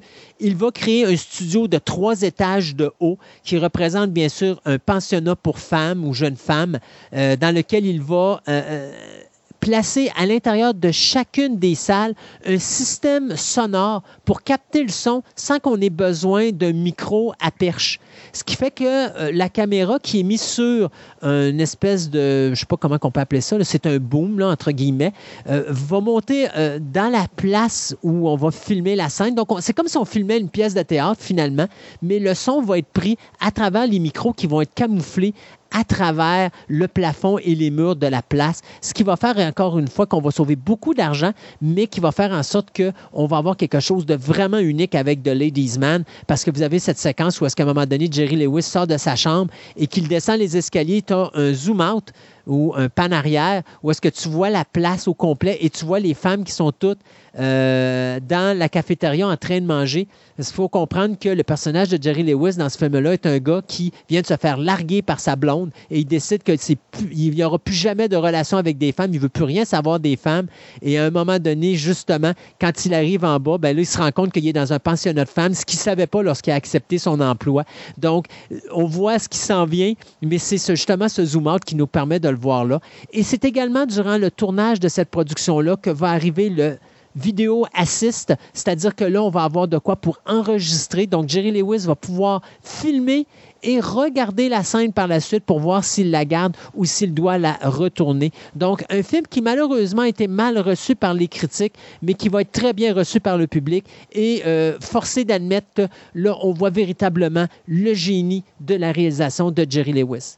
Un autre film aussi qu'il va réaliser en 1961 qui s'appelle The Errant Boy ou Le Zinzin d'Hollywood, où là-dedans, il va être le premier réalisateur à utiliser non seulement ce qu'on appelle les backlots de euh, Paramount Pictures, donc tous les studios, mais on va les filmer alors qu'on est en train de faire un film dans les studios, donc, on voit l'arrière-scène, mais en plus, il va filmer dans les véritables bureaux de la Paramount, quelque chose qui s'était jamais vu. Donc, encore là, une fois, Jerry Lewis qui fait quelque chose qui n'a jamais été fait au cinéma jusqu'à présent. Et il faut s'en souligner le film de 1963, qui est probablement le paroxysme de sa réalisation, le meilleur film qu'il aura jamais fait, soit The Naughty Professor ou Dr. Jerry et Mr. Love. Ça, si vous n'avez pas vu ce film-là, c'est une satire sur le Dr. Jekyll et Mr. Hyde. Vous avez probablement vu le remake en 2008 qui a été réalisé avec Eddie Murphy. Là, on, parle encore de refaire un autre remake. Il y a eu plein de suites basées là-dessus. Il y a eu un film d'animation dans lequel Jerry Lewis va prêter sa voix au personnage principal. Donc, The Naughty Professor est quelque chose qui a marqué l'histoire du cinéma, eh bien, c'est fait par Jerry Lewis au niveau de sa réalisation et au niveau euh, du poste de réalisateur et producteur. Euh, en 1966, après 17 ans d'association avec la Paramount, Lewis va quitter Paramount Pictures. Il va s'associer avec Columbia Pictures pour essayer de se réinventer. Là, il va essayer d'aller dans des rôles un peu plus sérieux, mais c'est à cette période-là que les Américains vont laisser tomber Jerry Lewis. Pourquoi? C'est très simple. Euh, à l'époque de Jerry Lewis et Dean Martin, la relation de Jerry Lewis et Dean Martin était la suivante. Dean Martin était euh, le courailleur, il buvait, il fumait. Jerry Lewis était, lui, le naïf, l'enfant, le kid, donc la naïveté, la perfection. Sauf que dans la vraie vie, et Jerry Lewis n'a jamais caché ce qu'il était, mais dans la vraie vie, euh, Dean Martin est un courailleur de jupons, boit beaucoup, fume beaucoup. D'ailleurs, il est mort d'un cancer euh, des poumons. Mm-hmm. Du côté de Jerry Lewis, il fait pareil, sinon pire. C'est un ah courailleur de jupons. Il est marié, mais il trompe sa femme ouvertement et ça, il ne l'a jamais caché. Il y a eu des aventures ben d'ailleurs avec euh, Marilyn Monroe, si je ne me trompe pas. Il disait même en entrevue. Il disait même en entrevue. C'est comme banani, là, comme... Il buvait, il fumait, mais quand l'auditoire américain a été mis face à ça, ben, on a commencé à bouder Jerry Lewis. Parce que Jerry Lewis était reconnu pour la perfection, la pureté. C'était pas son image. C'était pas l'image que les gens se faisaient de lui. Et ça, c'est quelque chose qui va beaucoup frapper Jerry Lewis parce qu'à un moment donné, Jerry Lewis va en vouloir un peu au public américain. Et en 1972 arrive un projet de film qui s'appelle The Day the Clown Cried et qui est un projet de film que je ne peux pas passer outre parce que c'est le film qui va mettre un terme à la carrière, je dirais, de réalisateur de Jerry Lewis. Jerry Lewis se fait approcher par un producteur, Nathan Watchberger, qui lui dit Écoute, je te fournis un financement complet, tu n'as pas à te casser la tête là-dessus. C'est ma compagnie de production Europa Studio qui va s'occuper du financement. Et puis, euh, toi, tu vas juste à t'occuper de la réalisation, puis tu pourras jouer dans le film. Euh, Lewis se dit écoute, c'est un film en rapport avec l'Holocauste et la Deuxième Guerre mondiale. Mm. Il y a de quoi que je peux faire là-dessus. Veut faire quelque chose un petit peu dramatique tout en jouant l'humour à travers.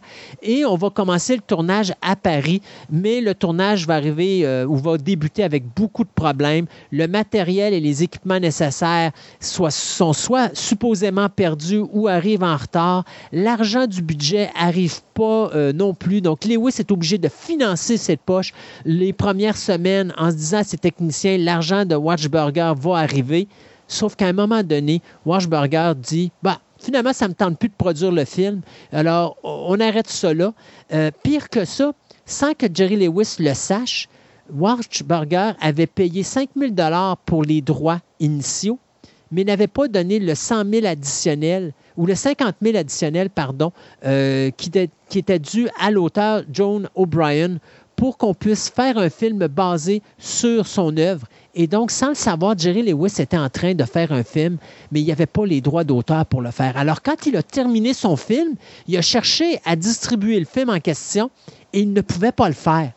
Alors, il s'est retrouvé avec une production de bas niveau, de bas calibre, parce que justement, euh, il n'y avait pas les financements pour réaliser le, le, tournage qu'il voulait faire d'envergure. Et présentement, il existe une seule copie de ce film-là qui est dans un coffre-fort dans les bureaux de Jerry Lewis. On a réussi du côté de l'Allemagne à diffuser un document d'environ 31 minutes qu'on a sorti là-bas en DVD. Mais ici, en Amérique du Nord, peut-être si vous allez sur YouTube, vous allez être capable de voir quelques extraits de cette production-là. Donc, une production qui va vraiment casser Jerry Lewis le jour où le clown pleura ou The Day the Clown Cried en 1972.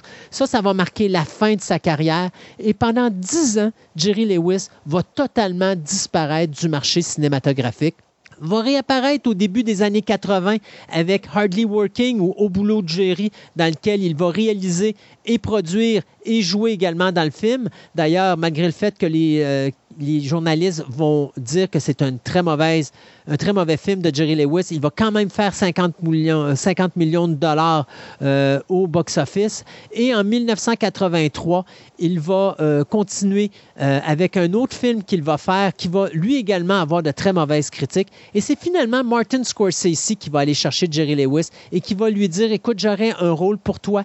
je suis un fan de Jerry Lewis depuis que je suis tout petit. Alors, je voudrais faire un rôle qui est représentatif de l'homme.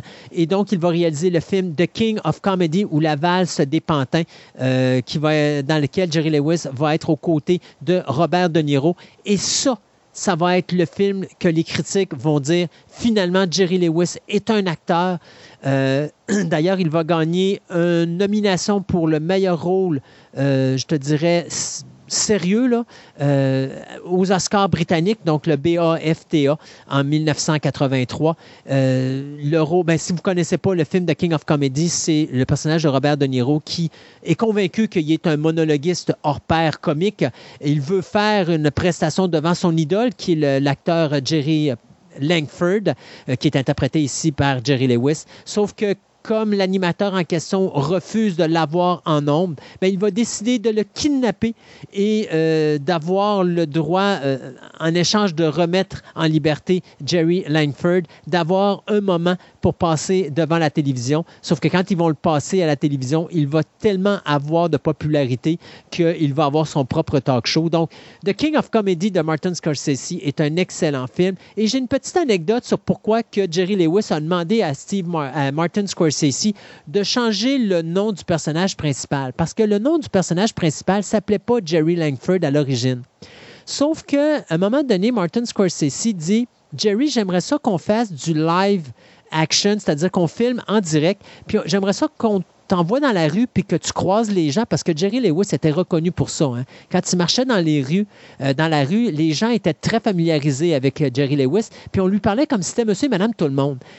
Et face à ça, ben, Jerry Lewis dit ben, écoute, si tu fais ça, il faut que tu changes le nom de mon personnage.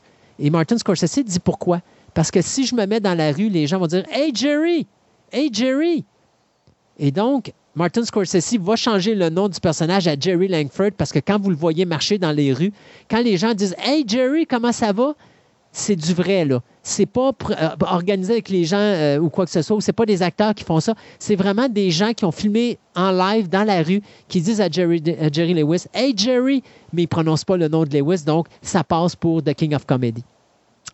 Euh, en 1984, il va jouer dans deux nanars français, par où on t'a vu rentrer, on t'a pas vu sortir, et retenez-moi où je fais un malheur. Euh, c'est quand même drôle de le voir jouer là-dedans, mais euh, les Français, contrairement aux Américains, respectent Jerry Lewis pour l'aspect slapstick euh, de l'acteur. Donc, eux autres s'en foutent de sa vie personnelle. Eux autres veulent vraiment juste voir l'acteur. Et on adore Jerry Lewis en France. Jerry Lewis accepte de jouer dans, ces deux films-là à condition que ces deux films-là ne soient jamais diffusés aux États-Unis, ce qui sera le cas. Donc, euh, on va voir tranquillement la, carrière de Jerry Lewis s'éteindre, mais il y a des soubresauts. Il y a des films comme, euh, on va le voir dans Saturday Night Live, on va le voir dans des films comme Cracking Up en 1983. On va le voir dans des films comme Slapstick of Another Kind en 1984.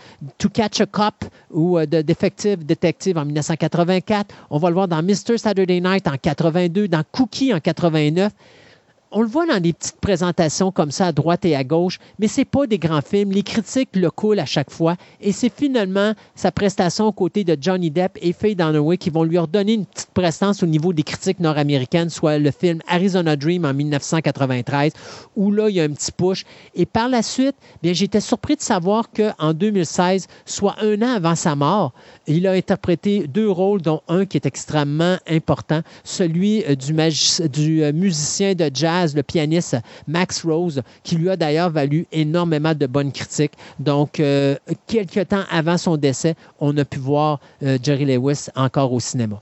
Maintenant, sortons du cinéma et là, on va toucher à quelque chose d'extrêmement important dans la carrière de Jerry Lewis, soit tout ce qu'il a fait pour la dystrophie musculaire. Euh, et sa prestation, euh, sa présentation ou son association avec ça, euh, ça a commencé en 1951, alors que Jerry Lewis et Martin et Dean Martin ont fait leur première apparition avec l'association de la dystrophie musculaire. Et il y a un journaliste à un moment donné qui disait à Jerry Lewis Est-ce qu'il y a quelque chose, y a-tu quelque chose dans ta vie qui t'a touché, qui a fait que tu es embarqué là-dedans Et Jerry Lewis a dit non. C'est juste que c'est la première association avec qui je me suis associé. Euh, c'est la première chose qui est venue dans ma vie et j'ai décidé de continuer parce que je savais que mon nom pouvait changer de quoi là-dedans.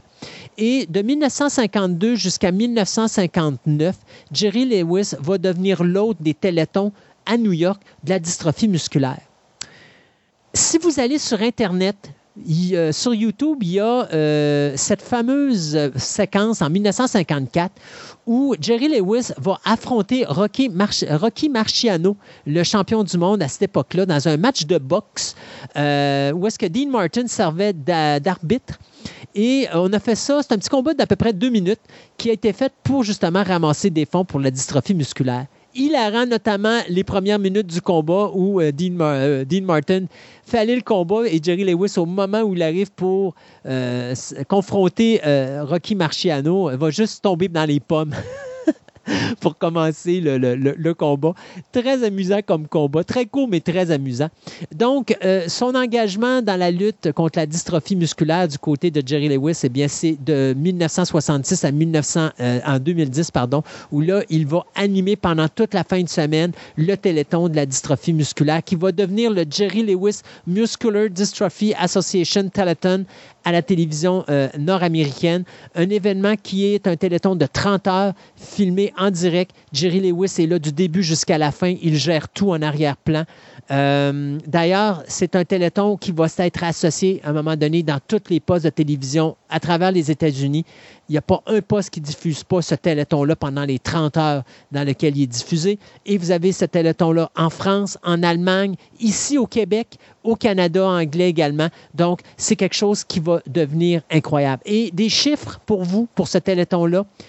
En 1966, c'est le premier téléthon à avoir ramassé plus d'un million de dollars pour une cause.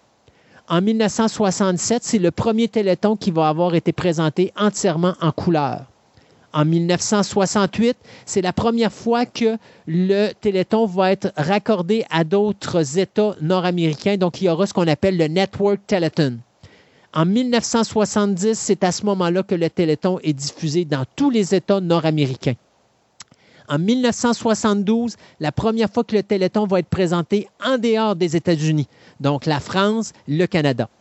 Euh, en 1974, la plus grande somme qui a jamais été ramassée pour un événement humanitaire. Euh, en 1980, ça va être l'événement qui va ramasser le plus de pledges, ça c'est-à-dire des gens qui vont offrir des montants d'argent pour un événement humanitaire. Ça ne veut pas dire nécessairement qu'on a ramassé plus d'argent, mais ça veut juste dire qu'il y a plus de gens qui ont donné de l'argent.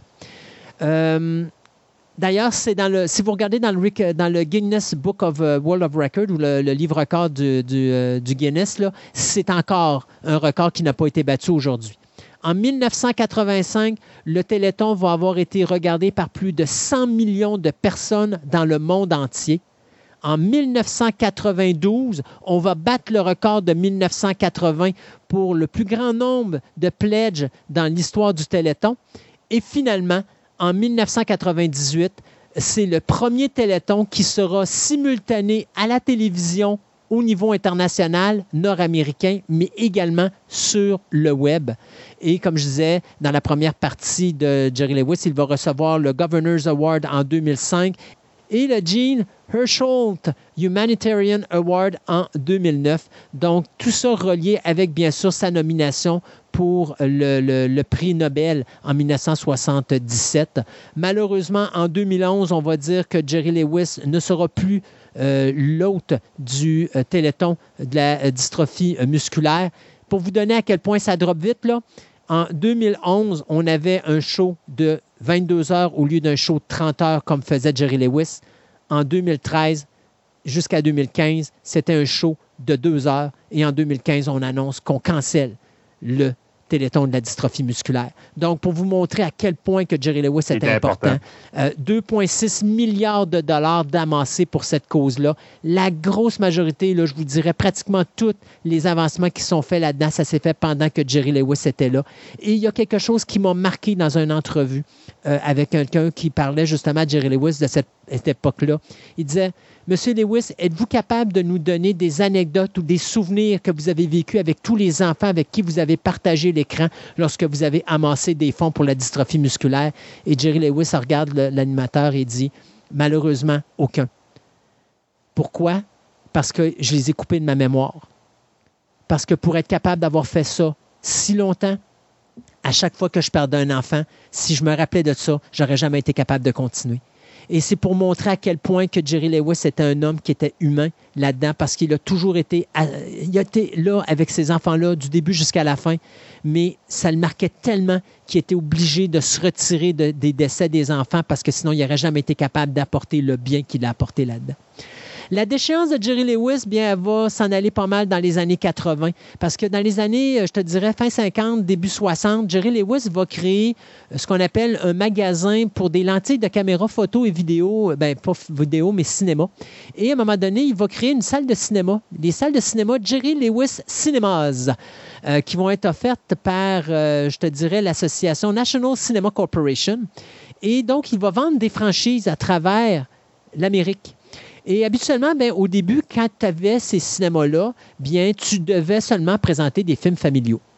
À un moment donné, il y avait plus de 350 cinémas qui étaient créés et c'est eux qui sont à la base des euh, mini, tu sais, les cinémas qu'on a aujourd'hui, les mini-salles parce que euh, tu n'avais pas plus que 200, 300 personnes dans une mini-salle de Jerry Lewis.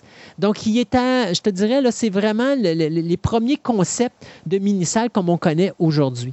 Sauf qu'à un moment donné, malgré le fait que là, on a commencé à essayer d'avoir plus de salles puis plus de films, incluant des films un peu plus, euh, grand marché, donc un peu plus adultes, bien, euh, comme je disais tantôt, avec le fait qu'on va commencer à abandonner Jerry Lewis, on va également oublier le nom de Jerry Lewis, ce qui fait que dans les années 80, bien, plus précisément en 1980, Jerry Lewis et la National Cinema Corporation vont faire faillite. Donc, les Jerry Lewis Cinemas vont totalement disparaître. Et c'est à ce moment-là que Jerry Lewis va également divorcer de sa première femme, Patty Palmer, qui, avec qui il était marié depuis euh, le 3 octobre 1944 et avec qui il a eu six enfants. Et il va complètement déshériter sa femme et ses enfants parce que là, il y a eu une grosse querelle entre les deux. Euh, Patty Palmer qui va lui reprocher le fait qu'il gaspille de l'argent, euh, qui va lui reprocher également euh, le fait de ses nombreuses maîtresses. maîtresses écoute, depuis 44, alors que lui, il l'avait jamais caché, j'espère que elle savait. Mais moi, je pense que c'est vraiment le fait que Jerry Lewis s'en va en, euh, justement en faillite et donc on ne peut plus vivre dans un endroit modeste comme on vivait avant. Alors ça, je pense que ça l'a beaucoup atteint euh, Madame Palmer qui a décidé de demander le divorce à ce moment-là. Et Jerry Lewis, face à ça, a décidé de tout simplement enlever cette femme-là et tous ses enfants, soit les cinq biologiques, soit Gary, Scott, il y a Christopher, Joseph et Anthony et le petit garçon adoptif qu'ils ont adopté en 1949, soit Ronald, tous ces enfants-là et cette femme-là ont été enlevés de son héritage. Et il va se marier en 1983 avec une serveuse, Sandra Sandy Pitnick, euh, le 13 février 83, avec qui il va avoir une jeune fille qu'il va adopter, euh, qui est née en 1992, Danielle. Et c'est elle qui va hériter de son entière euh, fortune, son empire, oui, qui était au moment de sa mort à plus de 150 millions de dollars. Jerry Lewis qui a eu énormément de problèmes de santé, des problèmes de cœur, euh, des problèmes de dos suite à une chute justement dans laquelle il a été paralysé pendant plus de 27 heures avant de retrouver l'usage de ses jambes. Et il va traîner cette douleur-là au dos toute sa vie, à un point tel même qu'à un moment donné, il pensait au suicide. Et finalement, c'est le neurostimulation, donc c'est une opération où est-ce qu'on lui a mis des électrodes implantées dans la colonne vertébrale qui vont lui donner euh, un effet de bien-être, mais pas assez pour dire que ça va régler tous ses problèmes à un moment donné, l'acteur, ça prenait plus de six minutes juste pour se lever de son lit le matin. Donc, pour vous dire à quel point il souffrait. Et il y avait même également euh, une espèce de petit dispositif type pacemaker qui était placé dans l'abdomen à un certain moment donné pour l'aider à combattre cette, euh, douleur-là qu'il avait. Euh, au niveau cardiaque, bien, le problème, c'est que notre ami Jerry Lewis souffre d'une situation où ses artères se rétrécissent avec l'âge. Donc, il va avoir des opérations. Je pense que sa première crise cardiaque, c'est à l'âge de 33, 134 ans, pardon, sur le tournage du film Cinderfella en 1960. Il va en avoir une autre en 82. Euh, là, il va en avoir une autre également en, en 2006, euh, alors qu'il est à bord d'un avion euh, commercial. Donc, on se rappelle qu'il avait été refusé à l'armée à cause d'un souffle au cœur. Hein. Exactement. Donc, c'est ce qui va amener à son décès, justement, Jerry Lewis, qui va nous quitter le 20 août 2017 à l'âge de 91 ans. Et je peux vous dire que encore jusqu'au moment où il est mort, Jerry Lewis continuait encore à donner des prestations. Il continuait encore à faire de l'improvisation devant le monde. Vous êtes capable d'aller sur Internet, sur YouTube, voir la majorité de ses prestations. C'est mm. vraiment remarquable de voir ça. Il y a son show qui est là, incluant son espèce de spectacle avec la machine à écrire qui passe son temps à faire, qui est sublime. Et après ça, il passe la dernière heure de son show. C'est vraiment, il s'assoit sur le tabouret et il répond aux questions du monde et il fait de l'improvisation. Et son gérant disait, ça fait dix ans qu'il fait ça et ça fait dix ans que je vois d'une soirée à l'autre des prestations qui ne reviennent jamais. Jerry Lewis continue à se réinventer continuellement. Je ne sais pas comment il fait ça. Cet homme-là est tout simplement un génie. Pour finir, je te dirais des nominations ou des gains qu'il a fait. Euh, il a gagné euh, un prix au Golden Apple Award en 1954. Il a eu son Hollywood Walk of Fame pas une étoile, mais deux étoiles, une pour le cinéma et une pour la télévision en 1960. Il a eu le Golden Light Technical Achievement Award pour le Video Assist en 1966.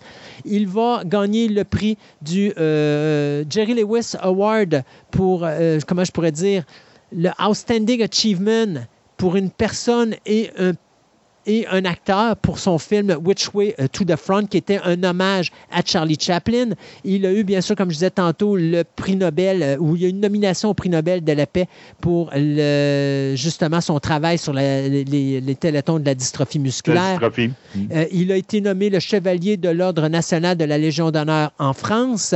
il y a eu un Comic Life Achievement Award en 91. Il a été dans le Broadcast Hall of Fame en 1991 dans le International Humor Hall of Fame en 1992. Il a eu un Lifetime Achievement Award American Comedy Awards en 1997. Il a gagné le Golden Lion Honorary Award en 1999. Les critiques ont souligné son, euh, son travail en lui donnant un Career Achievement Award en 2004, ce qui est un prix que Lewis a beaucoup apprécié le Primetime Emmy Governor Award en 2005, le Golden euh, Camera Honorary Award en 2005 en rapport pour son travail avec le Vidéo euh, Assist. Il a gagné la médaille de la ville de Paris en France en 2006. Il a gagné le titre de commandeur à l'Ordre national de la Légion d'honneur en France en 2006. Il a gagné également le Publicist Gold of euh, America Lifetime Achievement Award en 2014. Et finalement, le Casino Entertainment Legend Award en 2015. Jerry Lewis, tout simplement un génie, un homme incroyable. Et malgré le fait qu'il y a beaucoup de gens qui vont dire que euh, quand il était en dehors du cinéma et de la télévision que c'était un monstre. Oui, Jerry Lewis avait un sale caractère. C'était un gars que tu pouvais pas manquer de respect. Je me rappelle d'une entrevue d'ailleurs qu'un homme a fait sur YouTube où est-ce que c'est l'entrevue s'intitule Les sept pires minutes de ma vie. L'homme commence son entrevue en disant à Jerry Lewis Pourquoi est-ce que tu travailles encore à 91 ans et à partir de ce moment-là, on voit la face de Jerry Lewis changer et dire oui, non, peut-être, parce que. Et à la fin de l'entrevue, parce que le gars pose des questions, puis Jerry Lewis répond par un mot ou deux, là, et à la fin de l'entrevue, parce qu'il faut comprendre qu'à 91 ans, Jerry Lewis donnait ses entrevues chez lui. Jerry Lewis, se, Jerry Lewis se lève, regarde son agent et dit à son agent Tu me fous ça à la porte. Donc, oui, Jerry Lewis avait un caractère, mais par exemple, je connais énormément de gens qui ont servi Jerry Lewis dans les hôtels et qui sont fait remettre des billets bruns pour avoir donné un bon service. Jerry Lewis ne donnait pas un 2 ou un 20 il donnait des 100 ou des 200 Il était très généreux comme personne. C'était un homme que si vous le respectiez, vous pouviez obtenir n'importe quoi de lui. Donc, c'est un grand homme qui malheureusement nous a quittés en 2017 et malheureusement, il n'y a personne qui est là pour prendre sa relève, mais je rêve de voir un autre individu comme Jerry Lewis apparaître un jour pour non seulement nous faire rire, mais également nous montrer que le côté humain, c'est extrêmement important. Mm-hmm. Bah, un gros merci, Christophe, sur cette euh, longue tournée sur la, la vie de Jerry Lewis et sa carrière.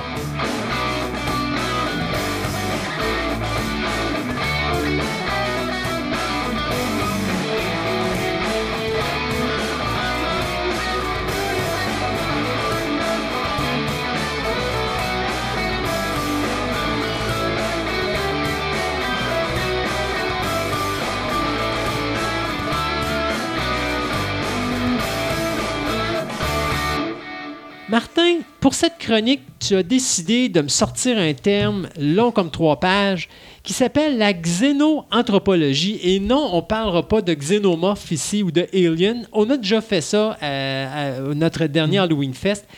Mais tu vas nous parler de je dirais, probablement un des plus grands films de science-fiction de tous les temps, qui est un film, je pense c'est 72, qui a été fait par les Russes, qui mhm. s'appelle Solaris, qui a été refait, je pense, dans les années, fin des années 90, début 2000. Euh, par euh, ben, qui mettait en vedette George Clooney, mais c'était Soderbergh. Oui, c'est ça exactement qui avait fait ce film-là, euh, qui tant qu'à moi était beaucoup moins bon que l'original, mais qui était quand même un bel hommage à la version originale. Donc, mhm. qu'est-ce que la xénoanthropologie? Ben, bonjour Christophe. Bonjour euh, Ça a été toujours un plaisir d'être ici. Euh, C'est toujours un plaisir de te recevoir. oui.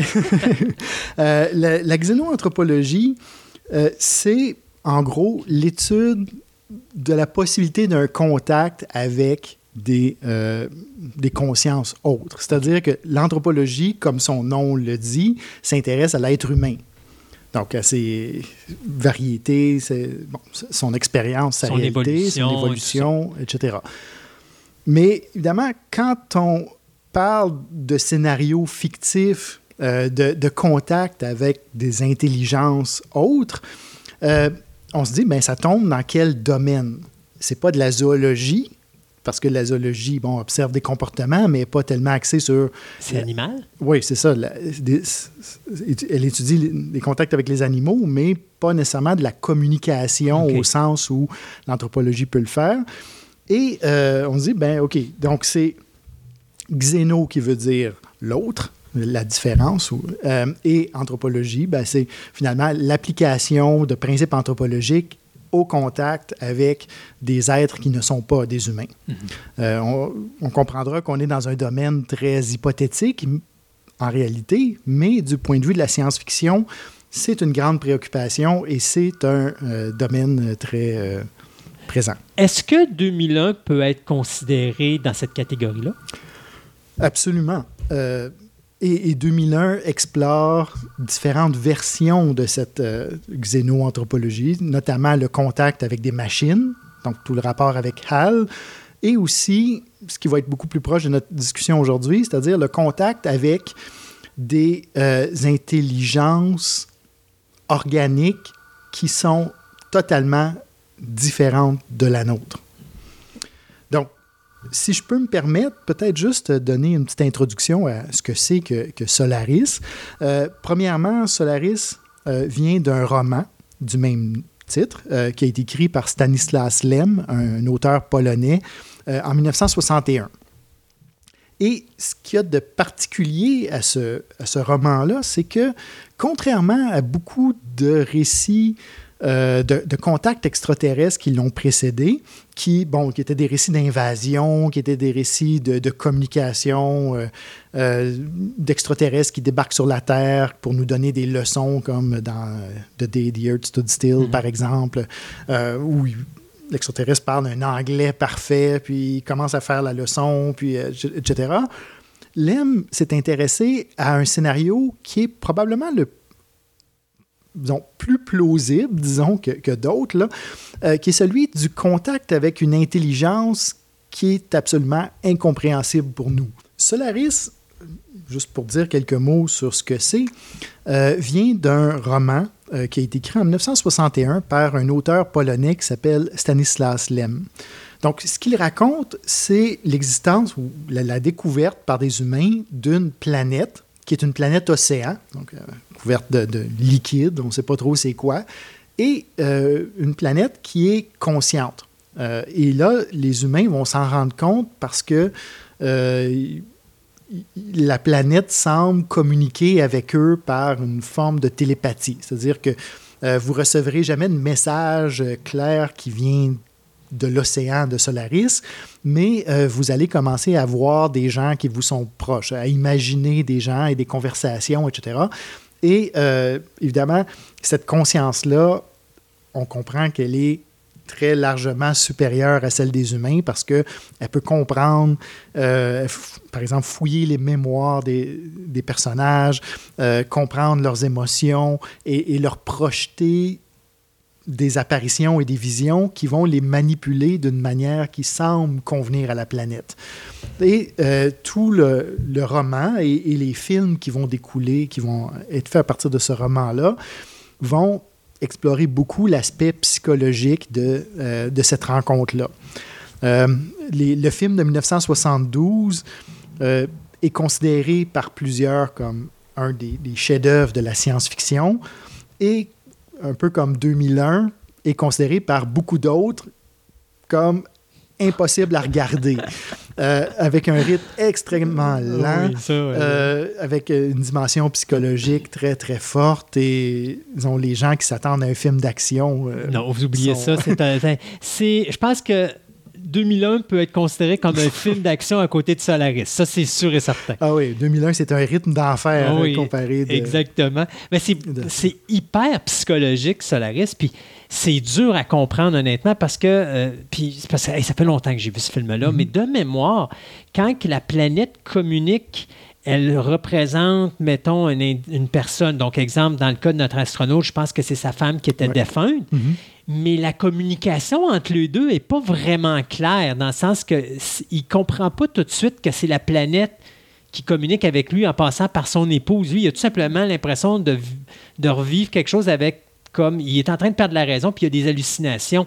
Puis c'est juste, il, se passe de quoi qui fait que ça lui donne des hallucinations, mais la planète, la communication entre les deux n'est pas au même niveau, ce qui fait que la planète ne peut pas communiquer avec lui parce qu'elle ne comprend pas vraiment, même si elle va justement essayer d'aller chercher. Elle apprend, elle aussi, pendant qu'elle fait euh, mm-hmm. la, reproduction de cette personne-là, elle apprend comment communiquer avec lui pour ah. essayer justement de. Mm-hmm. Absolument. C'est-à-dire que la planète est, non seulement une conscience beaucoup plus vaste, mais c'est une conscience d'une nature complètement différente.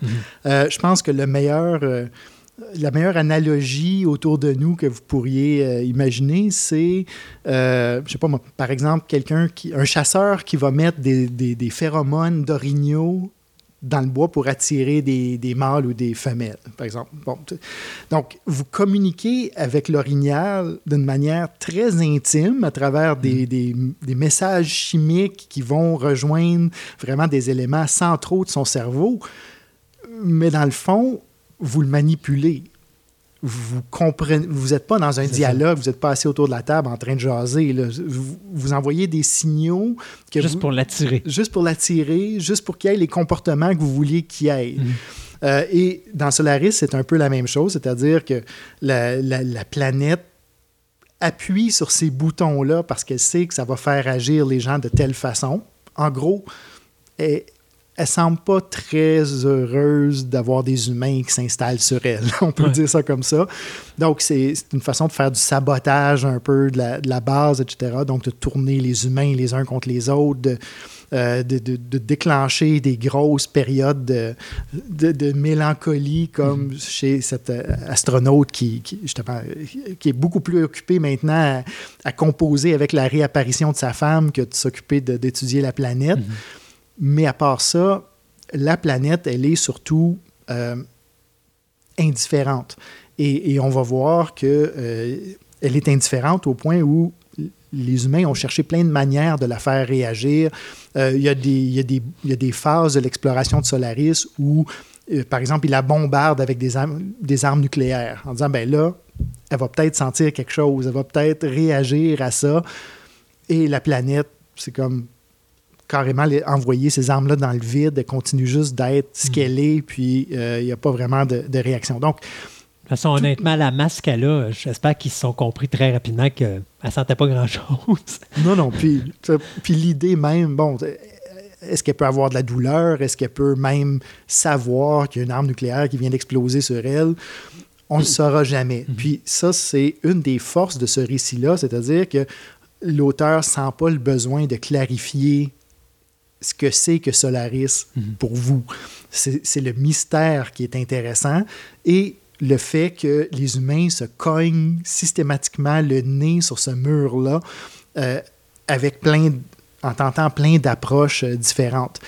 Et, c'est cet élément-là que j'aimerais peut-être développer un petit peu plus aujourd'hui, c'est-à-dire que euh, il y a un chapitre dans le roman Solaris qui est très didactique peut-être, mais qui est intéressant. C'est-à-dire, euh, vers la fin du, livre, euh, l'auteur a mis un chapitre qui appelle Les penseurs. Euh, et dans ce chapitre-là, il, il, va raconter ce qu'il appelle l'histoire de la solaristique. C'est-à-dire que les humains ont été en contact avec cette planète-là tellement longtemps, c'est carrément, on parle de, bon, certainement de plusieurs décennies là, de tentatives d'exploration, d'envoyer des sondes. Ils ont établi une base avec une bibliothèque sur euh, Solaris. C'est encore l'époque du papier. Là, ils ont une bibliothèque immense, puis ils ont amené des gros volumes. Euh. Donc, il y a toute une science qui est appelée la solaristique, qu'on a défini un peu comme la xénoanthropologie, mais appliquée à une seule planète dans ce cas-ci, qui est complètement dans le noir parce qu'elle n'a aucune idée de ce qu'elle fait, mais son but, c'est d'arriver à communiquer avec cette planète-là. Et le chapitre en question est intéressant parce qu'il fait l'histoire de la solaristique en faisant un peu les profils des différents explorateurs, comment les gens l'ont approché, comment ils ont... Euh, tenter de développer des expériences, des stratégies pour en arriver à communiquer, et à percer ce mystère-là. Et cette typologie-là, on va dire, cet inventaire des, types de chercheurs, euh, à mon avis, fait le tour très, très bien des différentes attitudes qu'on peut voir euh, autour de la question du contact et euh, autour de la xénoanthropologie, on pourrait dire. Donc, ce récit-là, d'une certaine façon, récapitule beaucoup euh, l'histoire de l'anthropologie, carrément, et euh, plus précisément, ou en tout cas à, côté de ça, récapitule très bien aussi l'histoire peut-être de notre contact avec des êtres différents, ou, etc. Donc, le narrateur, bon, il est installé, vous l'imaginez, il est sur Solaris, dans la petite base humaine euh, de rien qui est super précaire, dans la bibliothèque qu'ils ont là, et il sort des volumes de la bibliothèque, puis il commence à lire un peu, puis de, voir qu'est-ce que les autres avant lui ont fait. Il se rend compte que, bon, il y a eu une phase pionnière, à l'époque où ils ont découvert Solaris, euh, que lui va appeler la phase romantique qu'on trouve en anthropologie, qu'on trouve aussi euh, dans beaucoup de films et de représentations des, extraterrestres, c'est-à-dire cette phase-là euh, humanise beaucoup la planète et, la différence. Et là, ben, euh, il va parler, entre autres, de chercheurs qui avaient tenté de, découvrir les émotions de, la planète Solaris. Et là, eux avaient comme tout développé une espèce de théorie comme quoi cette planète-là pensait exactement comme nous, avait la même vie émotionnelle et affective. Donc, quand il y avait une tempête dans l'océan de Solaris, il disait, ben, euh, la planète est en colère. Et, quand ça se calmait, ben là, la, planète est en train de dormir, est en train de... Donc, projection de beaucoup, beaucoup de sentiments humains euh, pour tenter de comprendre quelque chose qui est fondamentalement pas humain. Euh, et là, bien évidemment, l'auteur Bon, tout le monde rit de cette première génération-là en disant ben, il était donc naïf, il était donc euh, perdu dans leurs affaires, mais c'était une phase de pionnier. Ça les a menés à, explorer. Donc, euh, on va dire, bon, ici que c'était une phase anthropocentrique, c'est-à-dire centrée sur les catégories, les manières d'être, les expériences humaines qu'on fait juste projeter. Et si on veut faire des parallèles, euh, il y en a plusieurs qui peuvent être faits. Quand on parle de la primatologie, par exemple, euh, vous regardez euh, dans les écrits de Charles Darwin, par exemple, Darwin s'intéresse à l'expression des émotions chez les babouins. Et il va avoir des pages au complet dans la descendance de l'homme où il va, il, va avoir des dessins du... je pense que c'est des macaques. Donc, c'est le, le macaque en colère. On va, il va avoir une expression faciale. Mhm. Euh, le, macaque triste, le, macaque déprimé, le macaque. Puis il y, a au moins une douzaine, sinon plus, de ces émotions-là qui sont décrites par Darwin, etc. Donc, il y a des parallèles très, très forts à faire. Donc, la primatologie, à ses premières armes, tentait de comprendre les primates à partir d'émotions puis de manières d'être qui sont fondamentalement en tout cas, qui sont plus familières pour des humains. Mhm. Peut-être qu'un macaque peut être déprimé, mais s'il est déprimé, son expression aura certainement pas l'air de ce que Darwin a mis dans son visage, qui est en fait juste une expression d'humain déprimé. Euh, on peut parler de, euh, de, la manière dont Disney a anthropomorphisé beaucoup d'animaux. Ben, ça fait partie de cette vision-là plus romantique du contact avec l'autre. En gros, c'est comme regarder dans un miroir. Mhm.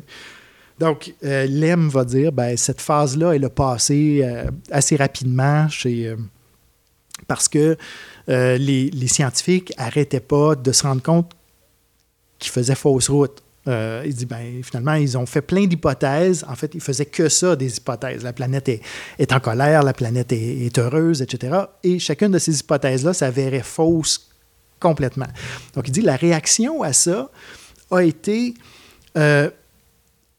de, devenir complètement, euh, on va dire, ben, empiriste, c'est-à-dire complètement axé sur la description. Donc, ça, c'est une autre phase qu'on a vue dans l'histoire de l'anthropologie et qu'on a, a certainement vu dans, les spéculations sur les, les espèces, euh, disons, possiblement extraterrestres ou, les contacts. C'est-à-dire dire, OK, on a tellement fait de fausses pistes, on a tellement été naïfs et fait des fous de nous-mêmes en, prêtant des, des, goûts artistiques à des primates ou peu importe, que là, on va aller complètement dans l'autre sens et on fera aucune théorie, aucune hypothèse, aucune interprétation. On fait juste de la description. Et là, ben, il va parler de génération et génération de chercheurs qui ont juste décrit bon, les masses gazeuses qui se forment autour de Solaris, les courants, les couleurs. Donc, toujours, toujours en faisant attention de ne pas euh, interpréter d'aucune façon euh, possible. Donc, il va les appeler bon, les collectionneurs patients, les compilateurs, euh, et il va les décrire comme une foule grise anonyme de chercheurs. Donc là, c'est juste finalement des, des tâcherons là, avec leur carnet de notes qui vont dire, bon, OK, voici qu'est-ce que je vois. Euh, il y, a, quelqu'un, euh, il y a Christophe devant moi qui a un chandail noir. je ne veux pas savoir je veux pas spéculer sur ce que ça veut dire un chandail noir. Je veux juste décrire, décrire, décrire. Puis le personnage de Lem dit ben ok ça, a été une phase mais ça nous a absolument amené nulle part dans la compréhension de Solaris donc c'est des beaux rapports sur des tablettes euh, mais tant que quelqu'un essaye pas de comprendre qu'est-ce que ça veut dire, ben on, tombe mhm. dans un piège. Donc, c'était vraiment... Et, ça, ça représente euh, vraiment une phase euh, aussi qu'on a vue dans, le développement des sciences en général, mais euh, de l'anthropologie en particulier, de gens qui décrivaient, par exemple, des, rituels ou des coutumes, mais d'une manière très, très mécanique, en disant, ben voilà. idéalement, c'était juste de prendre une photo ou de filmer qu'est-ce que les gens étaient en train de faire, en disant, ben moi, je n'interpréterai pas du tout ce que ça peut signifier. Est-ce qu'ils sont en train de prier un Dieu? Est-ce qu'ils sont en train de, faire une séance de guérison? Peu importe. Euh, non. Donc, là, me dit, ben, ça devient un peu euh, tannant à la longue de, gens qui ne veulent pas se mouiller comme ça. Donc, on veut un peu plus d'audace. Et euh, on voyait que ces collectionneurs-là donnaient rien. Donc, il parle d'une autre phase qui, va être en, anglais aujourd'hui, ben, en anglais, on appelle ça euh, le big science. Donc, la phase de la science à l'échelle industrielle. Lem va dire, ben là, euh, les gouvernements qui finançaient cette base-là sur Solaris, quand même à, grands frais, commençaient à être tannés de recevoir euh, des, rapports et des rapports sur les couleurs euh, des vagues sur Solaris. Là. Ils ont dit, ben là, il faut provoquer quelque chose. Puis pour provoquer quelque chose, ben, on, va, on va mettre les moyens qu'il faut. L'exemple parfait, pas en anthropologie, mais autrement, le projet Apollo. Le projet Apollo est un de ces exemples-là de projet Manhattan, ou vraiment le euh, CERN, l'accélérateur de particules. Euh, en Europe, ou là, en disant, ben, OK, on, va arrêter d'y aller avec des demi-mesures, là, on, on y va. On, y va. On met le paquet. On injecte des milliards et là, vous êtes mieux d'arriver avec des résultats. L'anthropologie a connu des phases comme ça euh, à la fin du 19e siècle, au début du 20e siècle, où c'était des grandes expéditions, euh, vraiment des affaires ambitieuses, mais évidemment, c'est pas une science qui coûte particulièrement cher. Là, donc, euh, ça, y pas, ça y allait pas au coup de milliards.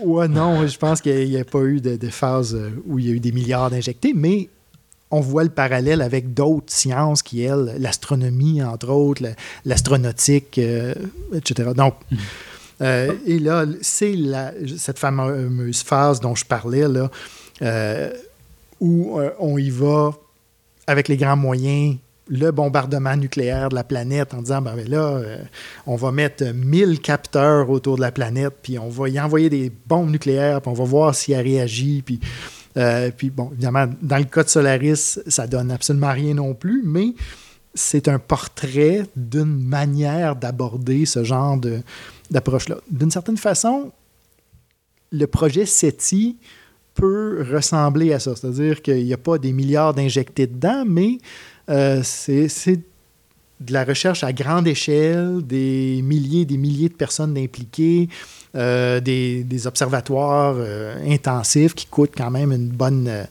une bonne somme à construire, etc. Donc, dans le domaine de la xénoanthropologie, on peut dire que SETI est peut-être l'exemple de notre monde qui, serait le plus proche de cette phase-là de, la grosse science. Là.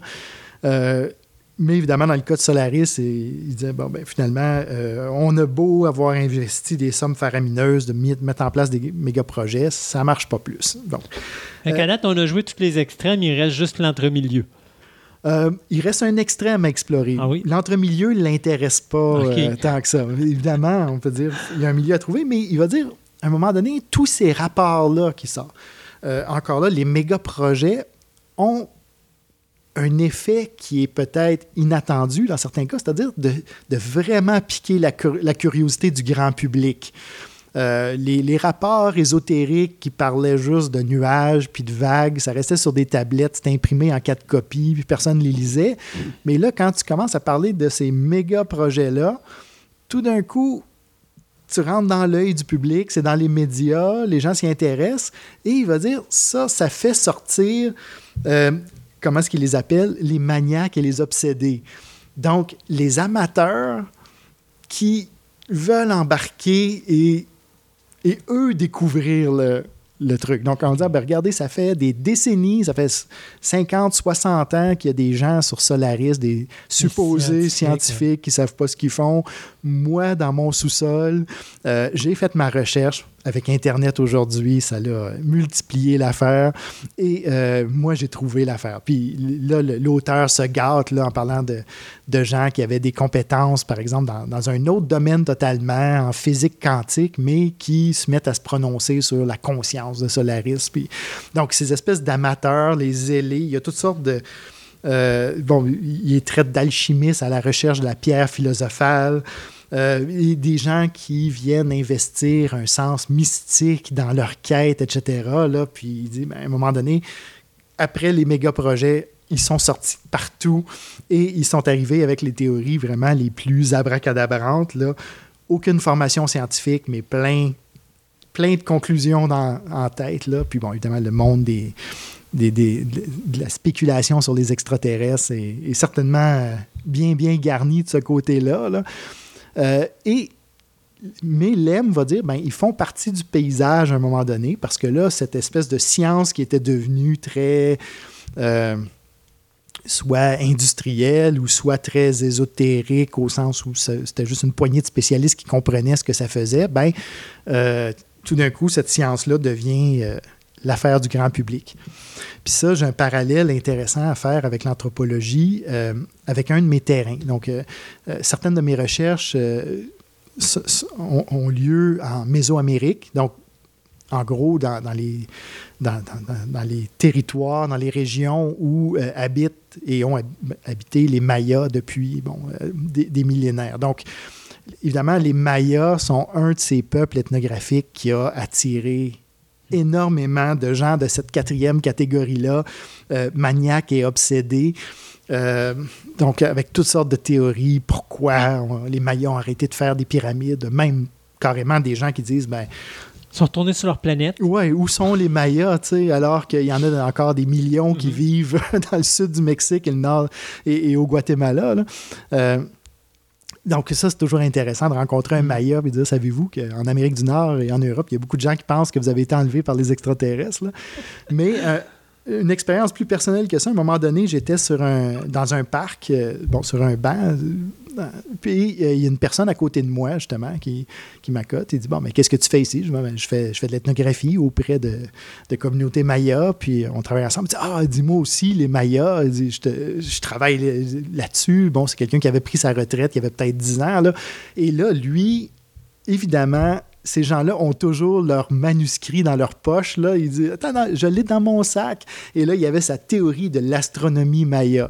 Et il m'a tenu là pendant trois heures euh, à m'expliquer ses théories, puis comment les Mayas avaient vu plein de choses, puis comment, bon, les contacts avec les extraterrestres. Mets tout ça dans un sac, brasse-le. Là, tous les éléments. là, Tout était là. Et lui, c'était l'obsession de sa vie, littéralement. Là il n'avait pas parlé à aucun Maya, parlait pas les langues Maya, rien, mais il aimait ça être sur place, puis il était obsédé, il allait visiter des sites archéologiques, puis il disait l'angle, la pyramide, puis le... Bon, donc tous ces gens-là se croisent dans ce fabuleux monde ben, de l'anthropologie, dans, dans et notre de la monde, spéculation. et de la spéculation, euh, et de la xénoanthropologie, disons plus dans le domaine... Euh, quand on parle des contacts. Euh, et c'est intéressant, tu parlais de trouver un milieu à mm-hmm. travers tout ça. Euh, on, voit que c'est vraiment pas évident parce que prenez les gens, bon, en, astronomie, par exemple, qui, s'intéressent, bon, qui tentent de développer des méthodologies sérieuses, SETI, par exemple, ben, d'une certaine façon, ils ont besoin de l'énergie et de l'enthousiasme et de la visibilité qui est créée par l'engouement du grand public pour ce genre de, euh, de, de, thème-là. C'est comme ça qu'ils vont aller chercher du financement, c'est comme ça. Mais en même temps, ben, euh, ça, cause des cohabitations assez particulières. Donc, le narrateur, dans le cas de Solaris, ben, lui, il voit que tout ça a mené à une sorte de cul-de-sac, puis euh, il est convaincu qu'on ne comprendra jamais la nature de, de Solaris, mais ça, devient une sorte de révélateur de toutes ces forces qui entrent en jeu quand on est confronté à quelque chose qui est inconnu pour nous. Mhm. On se projette sur lui, euh, on, met tous nos moyens industriels, on tente de prendre du recul puis d'essayer de comprendre les choses froidement, ou on devient hyper émotionnel et investi, puis on voudrait y trouver un sens à notre vie, etc. et tout ça se mélange parfois à l'intérieur des mêmes personnes. Euh, et, ça crée quelque chose qui est vraiment pas banal là, autour de, de cette spéculation-là sur les contacts avec les extraterrestres. Ou, et la majorité du temps, c'est genre, ben, c'était juste ça. Puis c'était vraiment ce que le plus basic. C'était quelque chose qui, c'était quelqu'un qui va s'imaginer que c'était la grande vérité de l'univers. Puis finalement, c'était juste, non, je suis juste là, je suis juste conscient, mais tu me tapes sur le système, laisse-moi tranquille. Oui, oui, ben écoutez, imagine le jour où la NASA va annoncer qu'ils ont trouvé de la vie sur une autre planète, Mhm. ce que ça va faire. Et après, quand ils vont annoncer que cette vie-là, c'est une sorte de petite boue sur une roche euh, qui contient trois bactéries, euh, l'espèce de dégonflement Ben, qui va se produire. C'est pas ça qui s'est passé avec Mars? Ah, il y a de la Euh. vie sur Mars? Oui, oui, c'est des bactéries. Euh, OK, pas plus que ça. Non, non, c'est juste ça. OK, Ouais. bon. Avec la Lune, Mm. euh, Isaac Asimov, bon, on peut, on peut pas l'accuser de ne pas être enthousiaste face à la science. Je veux dire, c'est un des, des promoteurs de l'exploration scientifique. Et le jour où l'humain a mis le pied sur la Lune, le jour où, ou la semaine même, il a écrit un texte en disant voilà, la Lune n'a plus d'intérêt pour nous. On, on s'est rendu compte que finalement, c'est rien que de la poussière puis de la roche. Et euh, littéralement, il a écrit instantanément de dire ben, on vient de désenchanter la Lune. Avant que l'humain mette le pied, il y avait toutes sortes de spéculations, il y avait toutes sortes de. Oh, il y avait Euh, même une atmosphère sur la Lune. Ah oui, c'est dans, euh, dans, dans le livre de Jules Verne, le roman De la Terre à la Lune, Oui. les, les- les explorateurs partent euh, puis ils ont de la bouffe pour deux semaines. Mhm. Ils apportent de la, de la bouffe pour deux semaines puis des fusils de chasse en disant ben oui, mais quand on va arriver là-bas, on va manger nos provisions Ah les ouais. premiers jours, mais après ça, on va chasser puis on va se nourrir On comme ça. correct, Ils ben oui. ils apportent même pas d'eau. tu sais. Ils disent ben non, on va prendre de l'eau là-bas sur la Lune. tu sais. C'est- Et, et Asimov était très, très ben, étant donné que c'était quelqu'un qui était tellement branché sur l'imaginaire Mhm. qu'on a de l'espace, etc., il a compris instantanément que de mettre le pied là, comme de commencer à avoir des images réalistes de Mars, ouais. euh, ça faisait juste repousser la frontière de l'exploration parce que euh, les humains perdraient intérêt très, très rapidement euh, de dire, ben, OK, ouais, c'est beau des échantillons de roches, mais euh, est-ce qu'il y a quelque chose qui va nous parler un peu plus que ça?